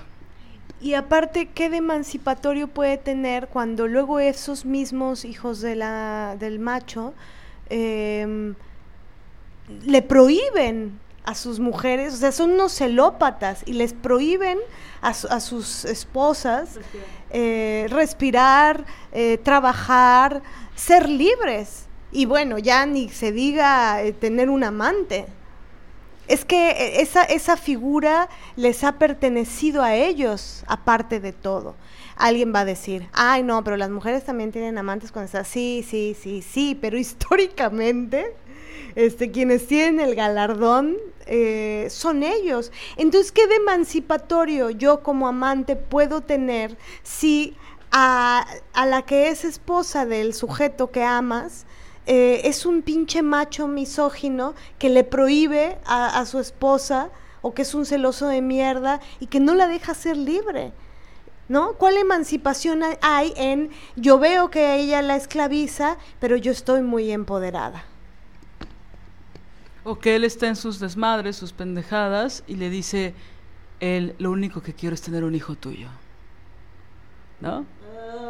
Para amarrarla de por vida, para hacerla indeseable para otros hombres, para que no pueda desarrollar su carrera artística. Entonces, bueno, eh, y, también aquí eh, brota eh, el tema de dónde está la responsabilidad y la ética de esos sujetos. Ahora, la figura del amante no solamente se da eh, al interior de la institución del matrimonio, es decir, creo que lo que estabas apuntando, Lili, es hacer pues una revisión de qué es lo que pasa em, e, en nuestra relación con las otras mujeres. En verdad es emancipatorio, neta, que si a la otra le están rompiendo la cabeza o la van a hacer añicos, pedazos cuando se entere de la mentira, del engaño, cuando se dé cuenta en realidad de, con quién está, en verdad es emancipatorio, en verdad es feminista. Es que eso yo ni siquiera lo puedo nombrar feminista. Un día le decía a una chava, estábamos hablando de este tema este, en un grupo de teatro, y yo le decía, está cabrón meterse con güeyes que tienen eh, novia.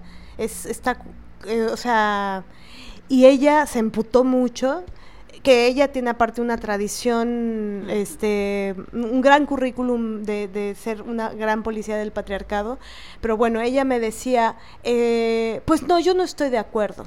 O sea, yo me cojo al que quiero. O sea, la otra es la otra. Ese es su pedo, esa es su vida, ese es su... Si yo me lo quiero coger, me lo cojo. Si, si puedo, si, si él quiere conmigo, nos cogemos y eso, o sea, ¿eso qué tiene que ver con la otra persona? Eso es tan falaz, ¿eso qué tiene que ver con la otra persona? Que tú te quieras vender esa pomada, esa mentira, esa eh, falacia, que te quieras tragar esa falacia para no sentirte mal. O para justificar tus putadas. No, o para justificar tus putadas. Ah, bueno. Porque entonces a esta chava que me dijo eso, yo le dije, ah, bueno, entonces imagínate que yo te dijera lo mismo. Tú estás este, este, en una relación increíble, eh, ta, ta, ta, ta, ta, y yo llego y, digo, y me, me, me, acuesto con tu güey, y él se acuesta conmigo, y, y yo digo esas palabras que tú dices. A mí la otra no me importa. Y ahí me decía, no, pero es que tú me conoces. Ah, es porque solamente, solamente vas a ser responsable y ética con quien conoces.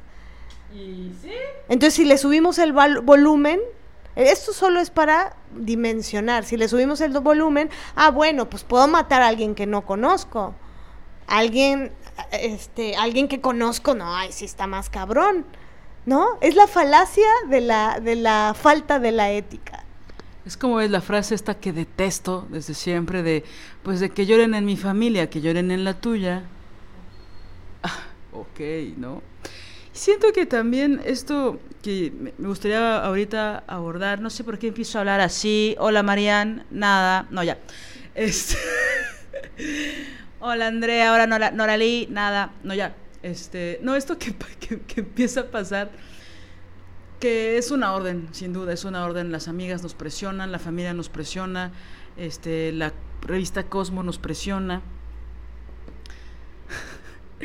los programas de televisión, Netflix nos presiona para no estar solas. No estés sola, no estés sola. ¿Estás triste? ¿Estás deprimida? Es porque, ¿no? Y estas pendejadas que nos dicen cuando la soledad también es, podemos encontrar cosas maravillosas. Eh, aún estando en pareja, ¿no? Los espacios de soledad son importantes, pero bueno, esto de pasar de una relación a otra relación, a otra relación, a otra relación, ¿no? No poder estar solas, sentirnos desoladas, que algo nos falta, y entonces terminas una relación y no te pones al centro de tu vida, dejas que se quede en blanco, ¿no? O están tus pedos laborales, o están los problemas con tus papás, o están los problemas con los amigos, ¿no? O la lloradera, o todo era maravilloso cuando él me golpeaba psicológicamente, ¿no? lo prefiero a esta soledad inaudita, ¿no? Y estas cosas que nos decimos horrorosas, ¿no?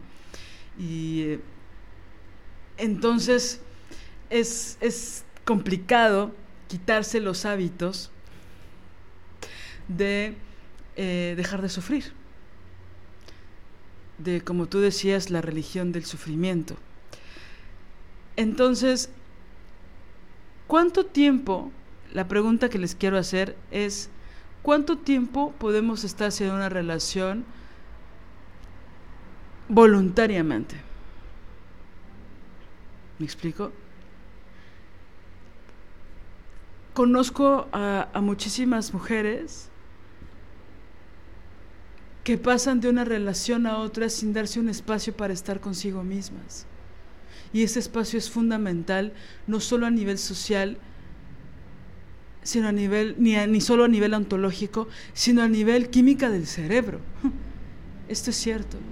Necesitamos espacios de soledad, de reencontrarnos con nosotras, de trabajarnos, de observarnos, de ver qué aprendimos, qué cosas estamos repitiendo, qué cosas fueron brutales y necesitamos sanar.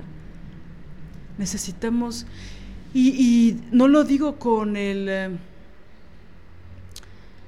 no lo digo con una superioridad moral como si yo nunca hubiera hecho lo opuesto, ¿no? Pasar de una relación a otra. Yo también lo he hecho en momentos muy estúpidos de mi vida. no, en momentos que yo pensaba que eso lo necesitaba. ¿no? Estar en una relación para olvidar la anterior y estar en otra para olvidar la anterior, anterior, anterior que fue la primera que formuló todo, que no le he olvidado, pero ya llevo tres relaciones más, algo así. Bueno, eso. me estaba haciendo añicos, me estaba rompiendo y sobre todo no había tenido un lapso de duelo importante para poder llorarlo, para poder llorar el sufrimiento, para poder estar sola y decir y aceptar ante mí misma que me había dolido profundamente. Y eso ahora que lo pienso no está directamente proporcionado siempre con el amor o con el desamor, sino también pienso que va relacionado con esa cosa que no podemos controlar nunca. No, sí la podemos controlar, más bien no podemos desaparecerla nunca, pero sí podemos controlarla, que es el ego. A veces sí lloramos por desamor y por sufrimiento, pero a veces también lloramos por ego. Y no creo que esté mal. Creo que hay que aceptarlo y hay que reconocerlo y dejar que sane. Pero es complicado hacerlo cuando ya estamos con otra persona para que nos distraiga. Es mega egoísta. Y muchas veces nosotras ocupamos ese lugar en otras personas. Es muy fuerte para que me distraiga, para no pensar, ¿no? Es fuerte. Sí, y, pienso que, que, tal vez, no sé, e, esto es algo que estoy, em, no sé, que me, que me, volvió a la mente ahora porque, porque ya lo había pensado antes. A, veces podría parecer que lo que se enuncia es como desde un lugar de soy, soy santa, santa del feminismo, somos las santas del feminismo, ¿no? Las que, la, y, y quisiera hacer esta puntualización porque em, porque para nada va por ahí, ¿no? Para empezar, toda figura religiosa me causa, es bastante nauseabunda para mí y pienso que también para, para Liliana, pero bueno, no voy a hablar por Liliana, ella ya lo dirá cuando lo quiera decir. Em, pero mm, esto, esto que estamos articulando, o lo que muchas feministas articulan, no, no quiere decir que eventualmente en nuestra vida no hemos pasado por linderos em, sinuosos. Alguna vez en mi vida eh, tuve ahí una onda con un, alguien que tenía novia. Y esto, por supuesto, tiene muchísimos años. Yo ni siquiera me nombraba feminista, no había leído libros feministas, no pero, pero ahora con el tiempo y con los años y leyendo y leyendo a otras eh, mujeres eh, feministas y viendo sus reflexiones em, y, y yo creando mis propias reflexiones, pienso esto ahora, pienso que no está chido pienso que es una mierda, es una, este, te, te hacen tragarte una mierda más y luego te la crees y peor, la puedes defender como, como algo que te libera. Eso, eso es lo que, lo que, lo que me, importa decir ahorita, ¿no? Que, que, que no va de, o, o, de un somos autónomas desde, la, desde el vientre de nuestra madre y por eso no, sino justo por la falta de autonomía, eh, porque aparte no se pueden hacer autónomas, eso es, este, ¿no? Este, obviamente naces dependiente, sin, sin la dependencia y sin que alguien, sin los cuidados de alguien, este, morirías. Em, y con el paso del tiempo empiezas a aprender a ser independiente y luego, gracias a la teoría feminista, a ser autónoma. Em, pero, pero va más eh, del lado de, de verdad replantearnos qué es un grillete o qué nos venden como liberación que en realidad es un grillete. Y, bueno, y sobre todo, y, eh, eh, y, en relación a este tema, ¿qué, qué responsabilidad y ética tienen ellos eh, cuando, cuando rompen acuerdos? ¿Qué responsabilidad tienen ellos cuando mienten? Qué responsabilidad y qué amor puede haber en dejar a tu compañera en una cama con las, eh, los senos hinchados, eh, adoloridos de amamantar. Y, y, fíjate que creo que esto me pega por, por, justo por mi padre, ¿no? Tan mierda que fue, tan mierda, con, tan, con amantes una y otra y otra eh, que mm, lesiona seriamente a tu madre, ¿no? Lesiona seriamente a tu mamá y te lesiona seriamente a ti. Todo lo que esos mierdas hacen lesiona a, a las mujeres. Entonces, ¿qué emancipación puede haber en entrar o aceptar el rol, ese rol. Y eso sí está en nuestras manos, ¿no? No, y deja estragos en nuestra historia, en nuestra memoria, esas infidelidades. O sea, ellos lo hacen, aparte, sí lo harán por placer, yo creo que es una cuestión de poder. Es una cuestión de la, puedo, lo hago porque puedo. Por ejemplo, solo rápido lo de la figura del amante, eh, pienso que siempre está lo prohibido, ¿no? Ahí en, el, en la mesa, el placer, lo prohibido, lo que no se puede, romper las reglas. Pero eso es tan falaz, tan momentáneo. Pero, y bueno, esas, esas pulsiones de poder incontrolables, inhumanas casi. Sí, yo creo que aquí lo importante también, retomando un poco esto que decías, Mané, no lo decimos desde, ustedes lo que deberían de hacer es, manas, como ya la cagamos, como la hemos cagado varias veces, estas son las reflexiones que, que hemos tenido a partir de regarla un buen de veces, de sufrir por amor, de sufrir por lo que nos hicieron, de nosotras haber cometido errores, ¿no? De analizarlo con conciencia, ¿no? Y de saber, es por eso, por ejemplo, esto que yo decía, no es, no es no todo lo que decimos son cosas que leemos, son cosas que en las que nos hemos equivocado fuertemente, frontalmente, ¿no? De yo pensaba que esto era amor y en realidad era puro ego de mi parte. ¿No? No me hace mejor persona, pero sí me hace una persona que más analizada, que tiene autocrítica, ¿no? Entonces, algo que me ha molestado mucho de mí misma, por ejemplo, es soportar esos niveles de indignidad, ¿no? De yo hacer un mapa y decir y, empezar a acordarme, ¿no? En la escritura también, uno empieza a rememorar y acordarse de cosas que es muy fuerte, porque respetar nuestra dignidad jamás nos enseñan a hacer eso. Si no nos enseñan ni a amarnos ni a poner límites, la dignidad es lo único que tenemos, lo único. Entonces que un Señor venga a quitárnosla con su desprecio, con su odio, con hacernos sentir desechables, no me parece bien. Tendríamos que respetarnos profundamente a nosotras mismas y decir, no, no quiero estar aquí, donde no me tratan bien, donde me siento incómoda, donde no me hacen sentir valiosa, ni amada, ni respetada. Hace mil años leí algo acerca de que el amor empezaba con la admiración y, y que esa admiración tenía que mantenerse a lo largo de la relación. Y pienso que es una clave que, que para mí ha sido importante, sobre todo ahora, ¿no?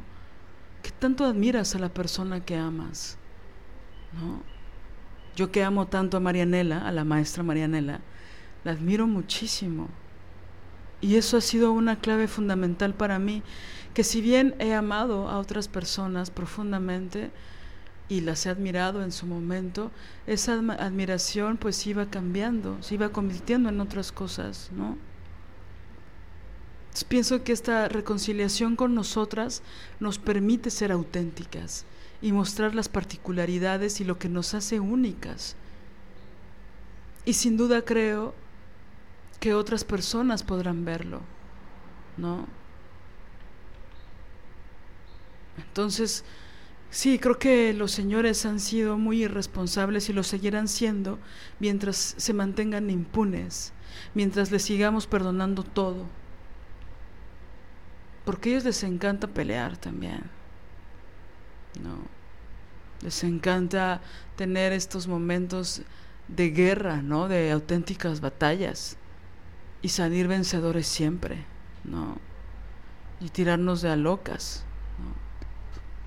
Y lo que se me hace también muy brutal es que a partir del tema de la falta de ética de, ellos y, y, cómo eso lesiona la relación y lesiona a las mujeres, se divide, es decir, el rizoma es tan grande Pienso, por ejemplo, en la falta de, responsabilidad y de ética en lo sexual, en todas las lesiones que provocan ellos, con su violencia, con su misoginia, con su mirada pornificada, con su deseo pornificado, con su cultura de la violación, con su egoísmo, con su desprecio, con su racismo, solo en el acto sexual con no quererse poner condón, con no, con no con decir te cuidas, te cuidas. como si no fuera algo compartido. Con terminar la relación sexual en el momento en que ellos se vienen. Y con la mediocridad con la que cogen, como si su mediocridad al coger no fuera un tipo de violencia también. ¿No? No, no dejara em, estragos psicológicos, estragos eh, de muchos tipos, pues. Sí, es muy fuerte leer testimonios de mujeres que fueron a terapia porque pensaban que eran anorgásmicas, porque estaban con un señor que lo único que les interesaba es el placer de ellos, no el de sus compañeras. Y muchas personas de todas las edades, mujeres, iban a preguntarse si tenían un problema con el placer, porque sus parejas siempre se venían y ellas no podían venirse. Y cuando empezaban a profundizar en, a escarbar en por qué ellas no se venían, bueno, eran unas relaciones sexuales mediocres, de muy poco tiempo, no había ninguna preocupación, ni consideración, ni incertidumbre, ni nada con respecto de ellos al cuerpo y al placer de ellas. Eras, todo siempre era por penetración. Eh, o sea, un egoísmo y hay de ti si les digas a ellos que cogen de la chingada, ¿no? Hay de ti que te atrevas. Por ejemplo, en la última temporada de Sex Education, hay una escena donde está una chica cogiendo con un güey y el güey se viene y ella dice, ay, pues estuvo chido, pero no me vine y nunca me he venido. Y entonces él le dice, pero si te vienes. ¿Hay alguien que te ha hecho venirte?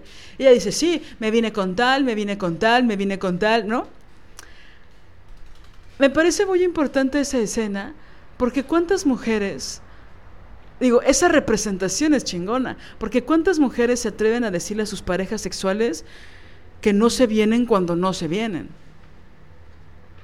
Es decir, ¿cuántas de ellas están en un riesgo real, físico, emocional, de no ser golpeadas o violadas solo por dar su opinión.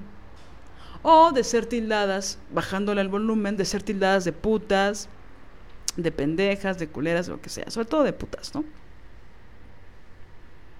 O se encuentran con parejas que no les importa, que digan, no me vine, ah, pues se vistan y se vayan, no les interesa. Entonces, ver una escena de ese tipo es importante porque le da permiso a muchas chavas de hacerlo. Y la reacción de él no es violenta, es, ok, la conciencia de que el pendejo este coge mal. ¿Cuántos hombres les preocupa coger mal? Digo en porcentajes.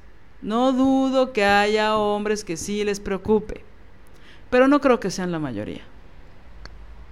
Si fuera la mayoría, eh, pues habría otro tipo de sexualidad, ¿no? Este, si fuera la mayoría, es que en realidad eh, todo el tema de la cultura de la, de la, del porno, ¿no? Si no se, no, no creo que se le debería llamar cultura a eso, pero de, la pedagogía de la violación, de, la, del sometimiento, de la brutalidad eh, que, deja el porno, es, de verdad eh, eh, trastoca el imaginario. Y, lo que buscan es reproducir muchas veces lo que sucede ahí. Pero lo que sucede ahí es, es terrible en muchos sentidos. Hay güeyes que incluso no, no pueden eh, venirse si no eh, está el porno de por medio, por ejemplo. Es decir, hay tanta cosa que, bueno, ese, ese no es propiamente el tema de hoy, ya, ya eventualmente, que es escabroso, la verdad. Sí, como decían las feministas de los setentas, ¿no? La teoría es el porno, la práctica es la violación. Ahora, también no yéndonos tan, tan eh, con ese volumen tan alto, de llegar hasta allá, pienso que hay sutilezas, que, y a, mí me gusta mucho eh, también poner como la lupa en esas supuestas sutilezas que ellos hacen en donde, porque una puede decir, no, pero a mí no me violó, no, no, no, a mí no, él no se emputaba jamás si yo, pero, pero eh, es que eso sí puede ser, no, a mí no me violó, a mí siempre hubo consentimiento, si yo decía hoy no, este, ok, pues eso, esos ejemplos pueden ser, pero eso no quiere decir que las pequeñas cosas que, hicieran no, no, tuvieran eh, grandes, estragos. A mí, por ejemplo, el, al que menciono siempre de la última relación heterosexual, se va dosificando el scratch. Este, em, una vez me dijo, ah, ¿tú también querías? Cuando le, hice el reclamo de, ¿y yo? Y yo, o sea, ah, ¿tú también querías? Ah, perro. O sea, ¿qué crees? ¿Tú también querías venirte? Ah, ¿tú también querías? Este, es que ese, y ese es el, el ese, que es esa frase, quiero eh, puntualizar que no era solo egoísmo, era cinismo. Y el cinismo va de la mano de la crueldad. Y la crueldad va de la mano de la misoginia. Era un misógino de mierda. Le valía literalmente eh, verga. Por eso se atreve a decir una frase eh, así, que parece inocua, ¿no? Parece que pudiera parecer como, ay, bueno, solamente te dijo, no, y menos si aparte había pláticas previas al respecto hace muchos años vi un documental que le preguntaban a ex actores porno, ¿no? Cómo era la experiencia de hacer una película. Y me acuerdo perfecto que un güey dijo que... O sea, le preguntaban cómo era coger con una mujer en estas películas. Y entonces nunca olvidaré su respuesta porque él dijo, pues es como en la vida. Eh, me masturbo con un cuerpo. Me masturbo con otro cuerpo. Y justo yo siento que muchas de las relaciones heterosexuales son así. No todas, pero pienso que muchas son así. Ese es el nivel. ¿No? Ese es el... Es que sí, como dices, egoísmo no es, no es suficiente, es un odio y un desprecio a las mujeres. El otro día estaba viendo unos videos de unos señores hablando, viendo a otros señores jugar, así lo voy a decir, jugar un deporte. Hola Karen Alicia. unos comentaristas de fútbol hablando, ¿no? Y entonces pasó algo muy chistoso, me dio mucha risa su homofobia internalizada, porque se expresan de ciertos jugadores con un amor no, no, no, pero es una cosa, ya saben, o sea, los hombres hablando de otros hombres que aman, porque los hombres sí saben amar a otros hombres. No fuera los comentadores de Simón Biles, ¿no? Exacto, que no, está, no estuvo fina Simón Biles. No estuvo fina Simón Biles. Así decían, ¿no? Bueno, pero la cosa que quería decir es que hablan con un amor de otros hombres. Es que es muy fuerte verlo. Y bueno, en el fútbol, que es una cosa muy fanática, ¿no? Y muy obsesiva, y, ¿no? Es casi como, bueno, ya, nada. Bueno, pero es una cosa de mucho fanatismo. Pero los comentadores latinoamericanos, los entre, híjole, entre los mexicanos y los argentinos, ahí se echan un quien vive. Estos que estaba escuchando particularmente eran argentinos. Y mm, que gritan y lloran y no se les va la garganta en un gol y estas cosas raras que hacen los hombres que no están acostumbrados a demostrar lo que sienten Ajá. Bueno, y entonces estaban hablando de un jugador que, que jugaba increíble y era como, no sé, yo jamás he escuchado a un hombre hablar así de otra mujer, ni siquiera el día de su boda. Es una cosa, un, un enamoramiento, una admiración por estos futbolistas que se vuelven como héroes, ¿no? Como Spider-Man, como Batman, bueno. Pero lo que decía homofóbico es que este, uno de ellos, eh, un, un, comentarista de, de, este jugador dijo, ah, él es muy guapo, ¿no? Y a mí me sacó de onda que dijera algo así, porque ya saben que la pulsión heterosexual no permite que un hombre pueda hablar de la belleza de otro, ¿no? No vaya a ser que sea puto, ¿no? Es lo que dice el patriarcado. Y entonces el otro comentarista se burló de él y le dijo, mm, bueno, bien parecido, ¿no? Pero llevaban media hora hablando de lo maravilloso que era. Entonces, por un lado vi dos cosas. Ahí la, feminista viendo fútbol, ¿no? Así, podcast de feministas viendo fútbol. Por un lado, sí hay que adorarlos, sí hay que adorar a los hombres, entre hombres, ¿no? Estoy hablando de los hombres. Sí hay que adorar a los hombres y decir lo maravillosos que son, pero hay de nosotros, no se nos vaya a ver lo homosexual si hablamos de su belleza física. ¿Ven lo estúpido que es el patriarcado? Es una cosa delirante, es un delirio psicótico. Las reglas, las normas del patriarcado son una estupidez. Como si un hombre por hablar de la belleza de otro fuera lo peor. Bueno, obviamente en el entendido de que no es terrible que un hombre le guste a otro o se quiera coger a otro o quiera amar a otro.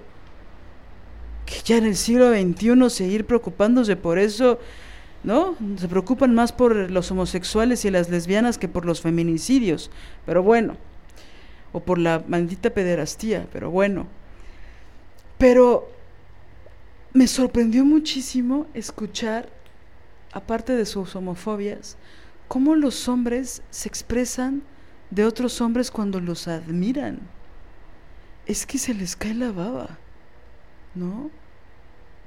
Y hasta les empiezan a poner adjetivos, ¿no?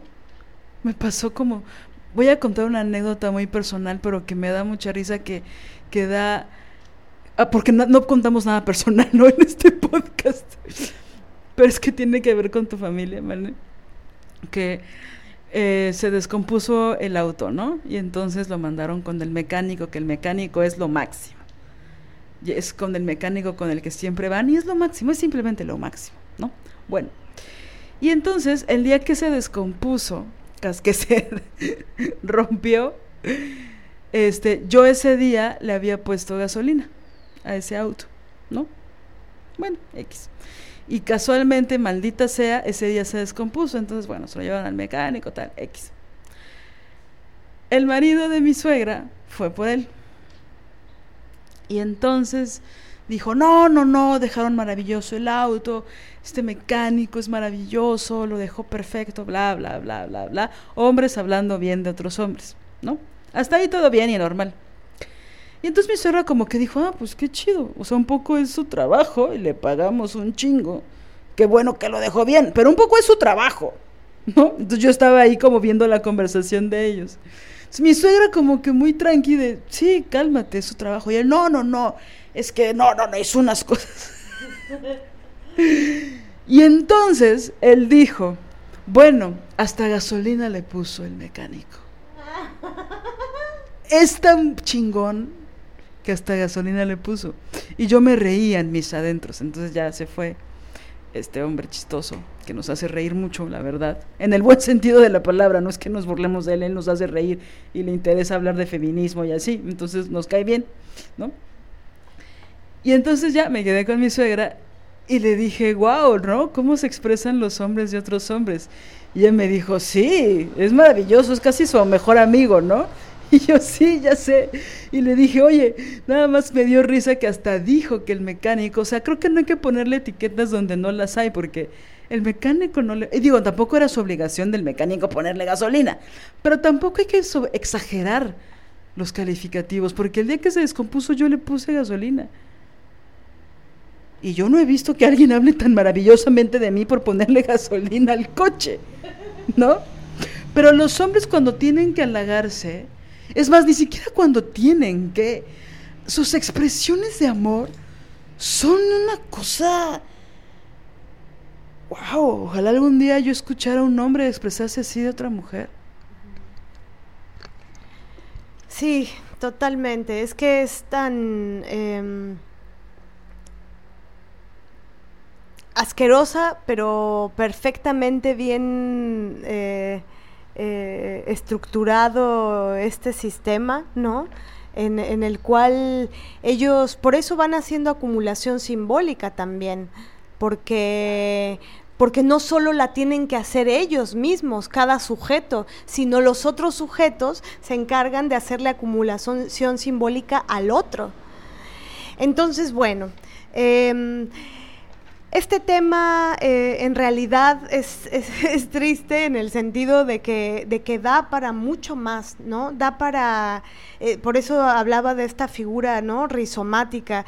Eh, si se visualiza así, pensando em, cuando, eh, o, más bien el, cómo la, falta de ética eh, colinda, por supuesto, y de lleno con, la barbarie que es la, la misoginia. Y, en las relaciones, todos los, los, golpes y las lesiones que esto deja, y cómo esto se puede bifurcar, por eso hablo de la figura del rizoma, a varios lugares, ¿no? La, la, eh, la sexualidad, em, la amistad entre mujeres y hombres, eh, la falta de responsabilidad en, ese, en ese territorio y, el cómo ellos son los que se benefician de, esta impunidad, de ser impunes, de, que, de que no, no haya consecuencias, no haya grandes consecuencias para ellos. Y peor, eh, en este mundo se les aplaude, se les aplaude em, ser unos, unos mierdas con las mujeres, ¿no? Sí, también creo que esa acumulación simbólica se hace porque las mujeres hablan muy bien de ellos también, ¿no? Es decir, como decía la gran eh, Diane Thor, que en paz descanse, que en el país de las lesbianas bailarinas esté. Eh, ¿Qué pasa con los hombres que nunca piden perdón? Los hombres nunca piden perdón. Compárenlo con todas las veces que nosotras pedimos perdón. Pero estoy hablando de un perdón chingón, genuino, profundo. Que un, ¿cuándo, ¿Cuándo fue la última vez que un hombre te dijo mirándote a los ojos, la cagué? No, no murmurando, no emputado, no este, gritándote, no azotando cosas, no cínico, no después diciéndote como tú también la cagaste y peor que él. No, no, no, no, no. Un perdón genuino. Mira, lo tengo dominadísimo, ¿viste?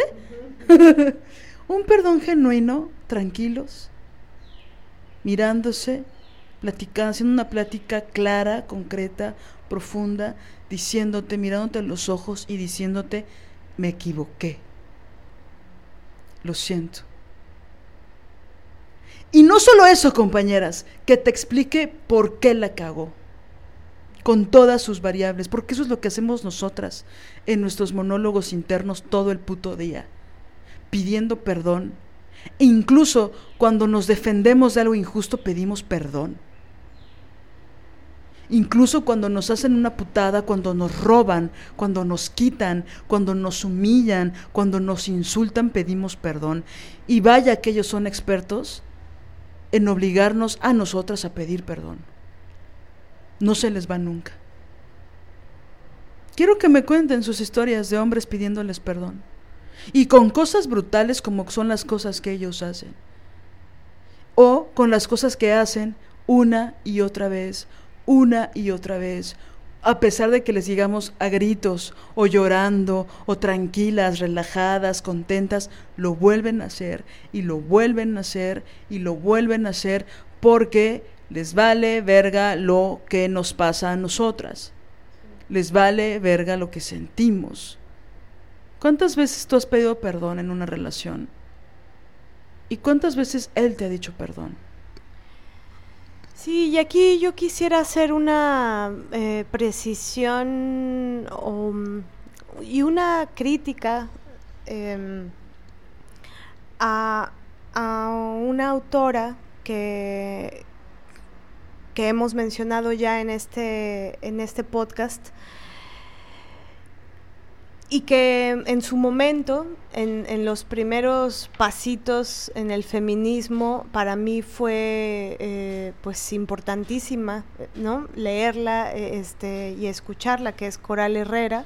Y esta, esta, esta precisión o esto que voy a puntualizar, eh, esta crítica teórica este, y sensible también, eh, lo hago desde, es decir, esto no tiene nada que ver con ella como persona,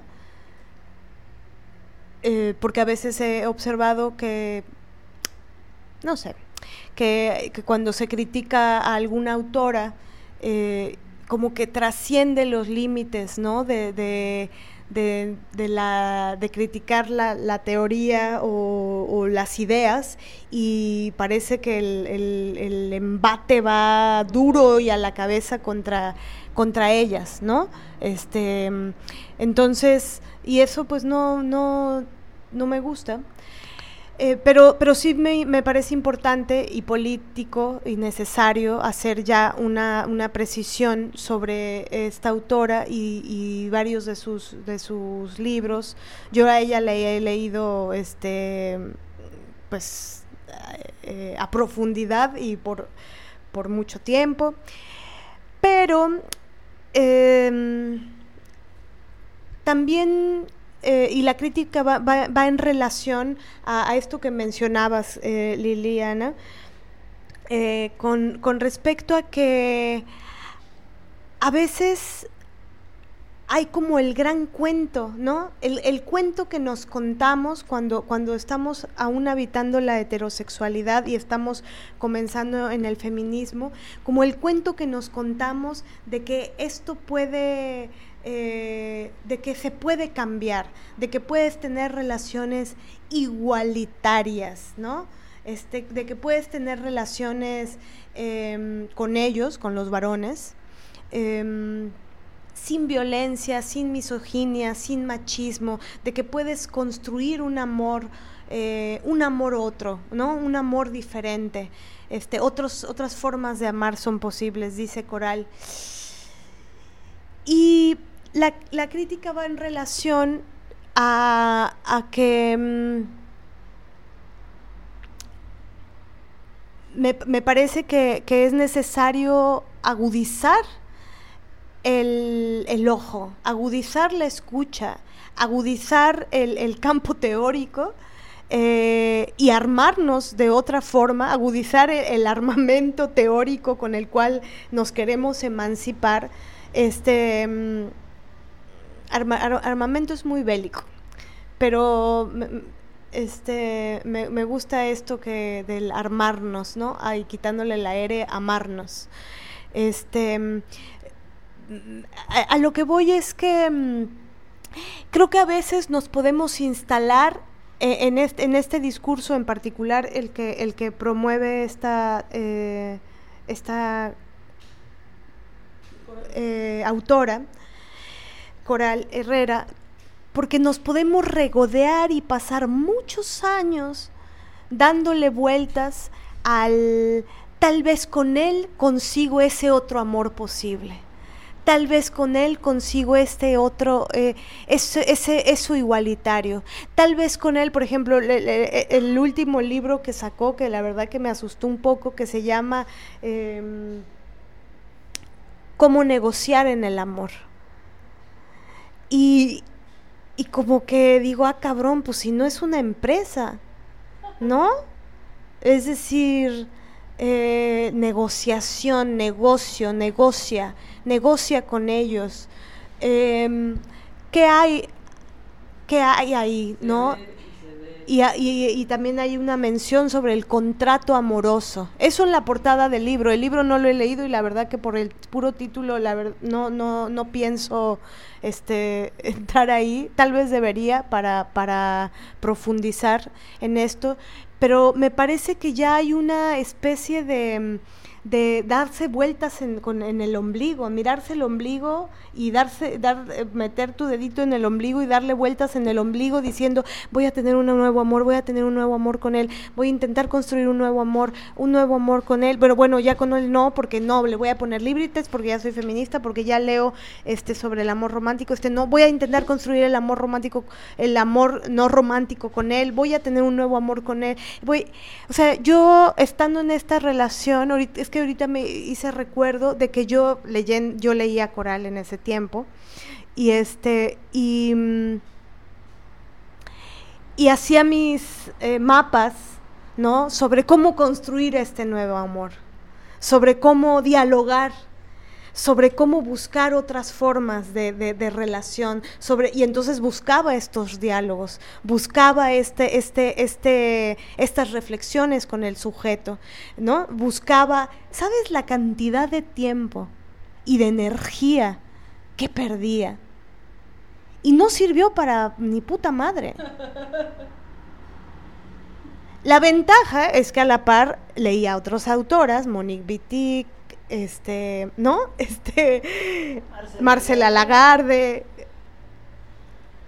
Y, pero, pero lo, que, lo que quiero decir es que bueno, cada quien que lea lo que quiera, creo que hay que entrar a, las autoras este, y, tomar cada una su, su propio, eh, hacer, formularse su propio criterio, ¿no? Y hay cosas que se pueden tomar de una autora que ya te está dejando de gustar y hay pequeñas cosas que dices, bueno, esto, esto sí, esto me sigue resonando, sigue resonando en mí.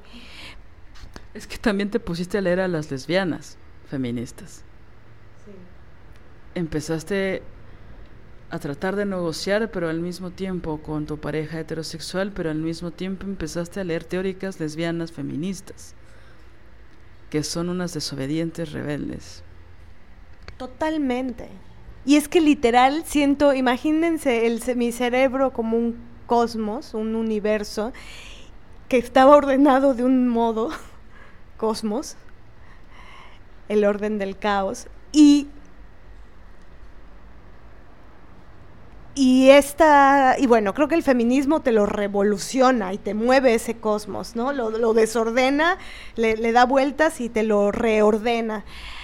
Pero eh, con las teóricas eh, feministas, lesbianas, radicales, este, sin duda eso fue una, una eh, es una revolución, pero y que también me permitió formular criterios, otros criterios, otras reflexiones, otros pensamientos y que sigue, ¿no? Esto no acaba porque son tantas autoras que pues este yo creo que hasta ancianitas estaremos este terminando de leerlas y no sé si las terminemos de leer, pero pero bueno, ahí vamos y sobre todo que también hay otras que no están traducidas y eh, hay compañeras que hacen activismo fuerte en la traducción de de, bueno, toda, de todos sus textos. Pero, pero sí, quería puntualizar esto porque es una autora que hemos mencionado en, en este em, podcast y, y nosotras también estamos en revolución nosotras estamos, no, no, no, no hay estatismo, nosotras nos estamos moviendo. Por ahí alguien nos comentó que, porque mencionamos a Judith Butler y que es una, este, eh, una mujer eh, teórica que no pues que no seguimos, que no admiramos, que no nos gusta, que ha tergiversado, este, que mucho de lo que escribe también está plagado de misoginia y defensa de ellos, eh, ¿no? Que ha eso tergiversado conceptos, términos, que hizo el merequetengue entre sexo, género, su invento de la performatividad. Eh, ¿no? Y de, y de, bueno, todo, todos los, los em, estragos que ha dejado, muchas de las cosas que ella ha explicado. Alguien nos comentaba por ahí este, que, que, que, no la mencionáramos eh, porque si este es un podcast de feminismo radical podía eh, confundir a quienes nos escucharan. Em, pero lo que, lo que quiero decir de esto es que, bueno, creo que cuando la mencionamos eh, estaba en referencia al hecho de que, de que no compartíamos sus puntos de vista. Pero también lo que, lo que, lo que más profundamente quiero decir con esto es, estamos eh, moviéndonos esto no es estático. Es decir, no, no, no, no es que tenemos el, el, el, galardón del feminismo radical y entonces ya todo lo que digamos este es eh, está bien o es infalible o es este o, no no estamos en falta todo mundo está en falta y cuando a palabras lo, el humano la humana que a palabra eh, eventualmente estará en falta en lo que dice y habrá errores o habrá eh, equívocos o habrá em, eh, huecos, fisuras o habrá faltas de, habrá ignorancia también.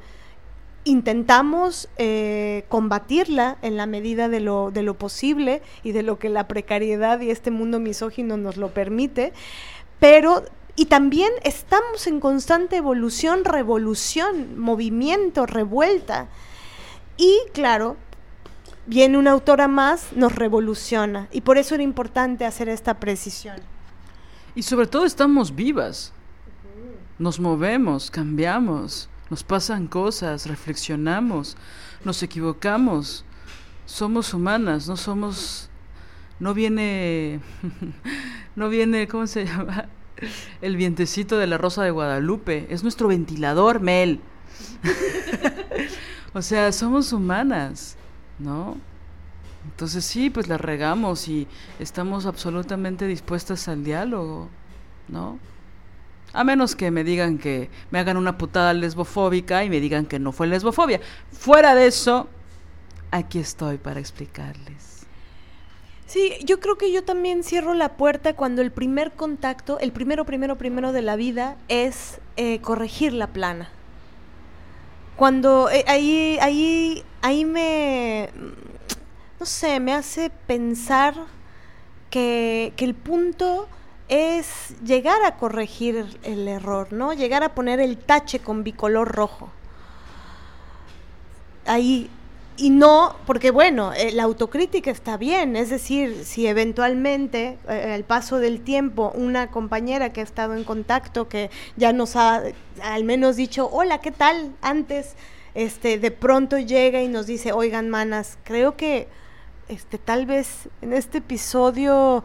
Eh, dijeron algo que es confuso, pienso que tal vez podrían precisarlo o hacer una aclaración porque ta, ta, ta, ta, ta, ¿no? Pero cuando el primer contacto eh, viene desde ahí, viene en el corregir la plana, ahí es donde nos, nos parece un poco extraño, curioso, igual no era el, objetivo, ¿verdad? Este, pero, pero bueno, volviendo al, punto, eh, pienso que hay que hay que pensar, hay que, hay que visualizar eh, con una agudizando el, pensamiento crítico em, de todo lo que leemos, por supuesto, y en particular esta mención, esta crítica teórica, eh, va en relación con que pareciera que es un dar, dar la vuelta, ¿no? Como dar la vuelta en el mismo lugar das la vuelta en el mismo lugar. Estos mapas que yo tenía y que, y que pensaba que tal vez eventualmente, por eso su último libro es que ya no, ya no me dan ganas de leerle, la negociación, ¿no? La negociación en el amor. Eh, Aparte, ¿ellos por qué van a negociar si ellos se reciben tantos privilegios? ¿Por qué van a perder sus privilegios? ¿Porque te quieren? ¿Porque te aman? O sea, no creo. No lo he visto. ¿Por qué si tienen eh, tantos resultados positivos de nuestra opresión en todos los niveles? Sociales, sexuales, físicos, psicológicos, económicos, patrimoniales. ¿Por qué van a estar dispuestos a negociar? ¿Negociar qué? O sea, que te van a amar, que te van a dar no, dos migajas, sino tres. O sea, ¿qué se va a negociar con alguien que no obtiene nada de negociar? O sea... Sí, y aparte el término en sí mismo me parece que conlleva algo terrible adentro, ¿no? Y, y aparte en esta negociación, esta negociación, ¿cuánto, ¿cuánto tiempo te quita? ¿Cuánta vitalidad? ¿Cuánta energía? Negociar con los misóginos, hablar con los misóginos, hacerles eh, ver tu punto de vista, eh, es demasiado, eh, es prácticamente imposible porque porque no se puede. Eh, con este güey con el que según este reflexionaba y yo hacía mis mapas, porque la que hacía los mapas era yo, la que escribía yo, la que llenaba de colorcitos la cosa era yo, la que leía los libros y los artículos de coloral era yo, él ni al caso, la que la que estaba ahí metiéndole fuerza de trabajo a todo eso era yo. Entonces, si ellos no hacen su parte, y entonces, ¿quiénes de ellos están dispuestos a hacer su parte? Si ni los que se dicen feministas lo hacen, tampoco leen, los que se dicen feministas tampoco leen, ¿eh? Tampoco hacen diagramas, tampoco hacen esfuerzos para mejorar la relación. Ni los gays que se dicen feministas tampoco, y menos los que dicen que crean nuevas masculinidades no leen una chingada, no reflexionan, no escriben nada, no escuchan testimonios, no hablan a profundidad con las compañeras, ni con, las que tienen cerca. Sí, dan sus conferencias y cobran por ellas y le quitan espacios a las verdaderas expertas. Eso sí saben hacer. Pero si ni los feministas que no se quieren relacionar eróticamente con las mujeres lo hacen, ¿por qué lo haría el machito heterosexual? Perdón. No lo van a hacer no ganan nada. Nada. Porque si no pueden contigo, se van a ir con otra. Y va a haber muchísimas que busquen su aprobación. Y que por miedo a su desolación, entren en esa relación. Un verso sin esfuerzo. ¿Qué hubo? ¿Qué hubo? Sí, entrar a esa relación y permanecer ahí mucho tiempo, muchos años pensando que eventualmente, este, o que la cosa va avanzando. El problema es que muchas veces, justo, son hipócritas encantadores, ¿no? Pienso que cuando es muy seria la lesión, o, lo digo desde, desde mí, desde cómo fue, es que yo me estaba haciendo feminista, yo estaba leyendo, yo estaba, eh, tenía como. Em, eh, una amplia gama de, posibilidades de, de, dónde tener herramientas ¿no? de, emancipación teóricas. Eh, y el choque el choque era brutal. Y, la violencia incrementa también. Algún día... Porque no te quedas callada. Sí, la violencia incrementa, como dice Liliana, porque no me quedaba callada. Porque creé una obra que se llama Para no morir por amor, ensayo sobre lo patético. Porque eh, viviendo en esa casa con el sujeto dije, o creo esta obra o yo no sé qué me va a pasar. Y bueno, armándome, eh, leyendo y, poniendo en cuestión un montón de cosas y también tendré que decirlo, este, por supuesto de la mano de un proceso psicoanalítico ético y no misógino, que así lo voy a nombrar ahora, porque ese es el que, el que yo he experimentado y desde el cual hablo. Yo no hablo nunca de, de, yo no metería las, las manos al fuego, este por el psicoanálisis o por la la la, este, no. Hablo desde mi experiencia y tuve la suerte, porque creo que eso sí fue suerte un poco, coyuntura de la vida, este, caer en un psicoanálisis ético eh, no misógino. Eh, pero y que no es fácil encontrarlo, hay mucho charlatán por ahí. Es que, pienso que hay tantas precisiones ¿no? que hay que hacer y justo por eso no, nos parece tan importante el podcast, porque es, es, un, es un lugar de, de, donde nos historizamos, donde nos vamos narrando, donde vamos contando nuestra biografía, donde, donde, y donde vamos moviéndonos también, nos movilizamos del lugar. Y entonces lo que, lo que mm, pensábamos antes, ahora algunas cosas siguen intactas, otras se han, eh, han evolucionado, se han transformado, han mutado de sitio, de lugar, ¿no? Pues con esta pasión apasionada nos despedimos, compañeras, de este episodio. Eh, y fíjate que hay una frase que quería decir, muy importante, que nos compartió Ana Belén Ortiz Matamores en un podcast que hicimos con ellas, con ella, con ellas, porque son muchas, Ana Belén, no, con ella, pero prefiero que ella lo diga en el, próximo episodio, para que se queden picadas sobre qué significa explicarle un nombre y qué pasa la segunda vez que lo hacemos. Pero ahora sí que les voy a dejar picadas para que escuchen a Ana Belén, porque es una reflexión que tuvo muy chingona. En el próximo episodio lo van a escuchar. Y bueno, oye, em, pues vamos a despedirnos. Eh, solo por hoy, solo por hoy, solo por hoy.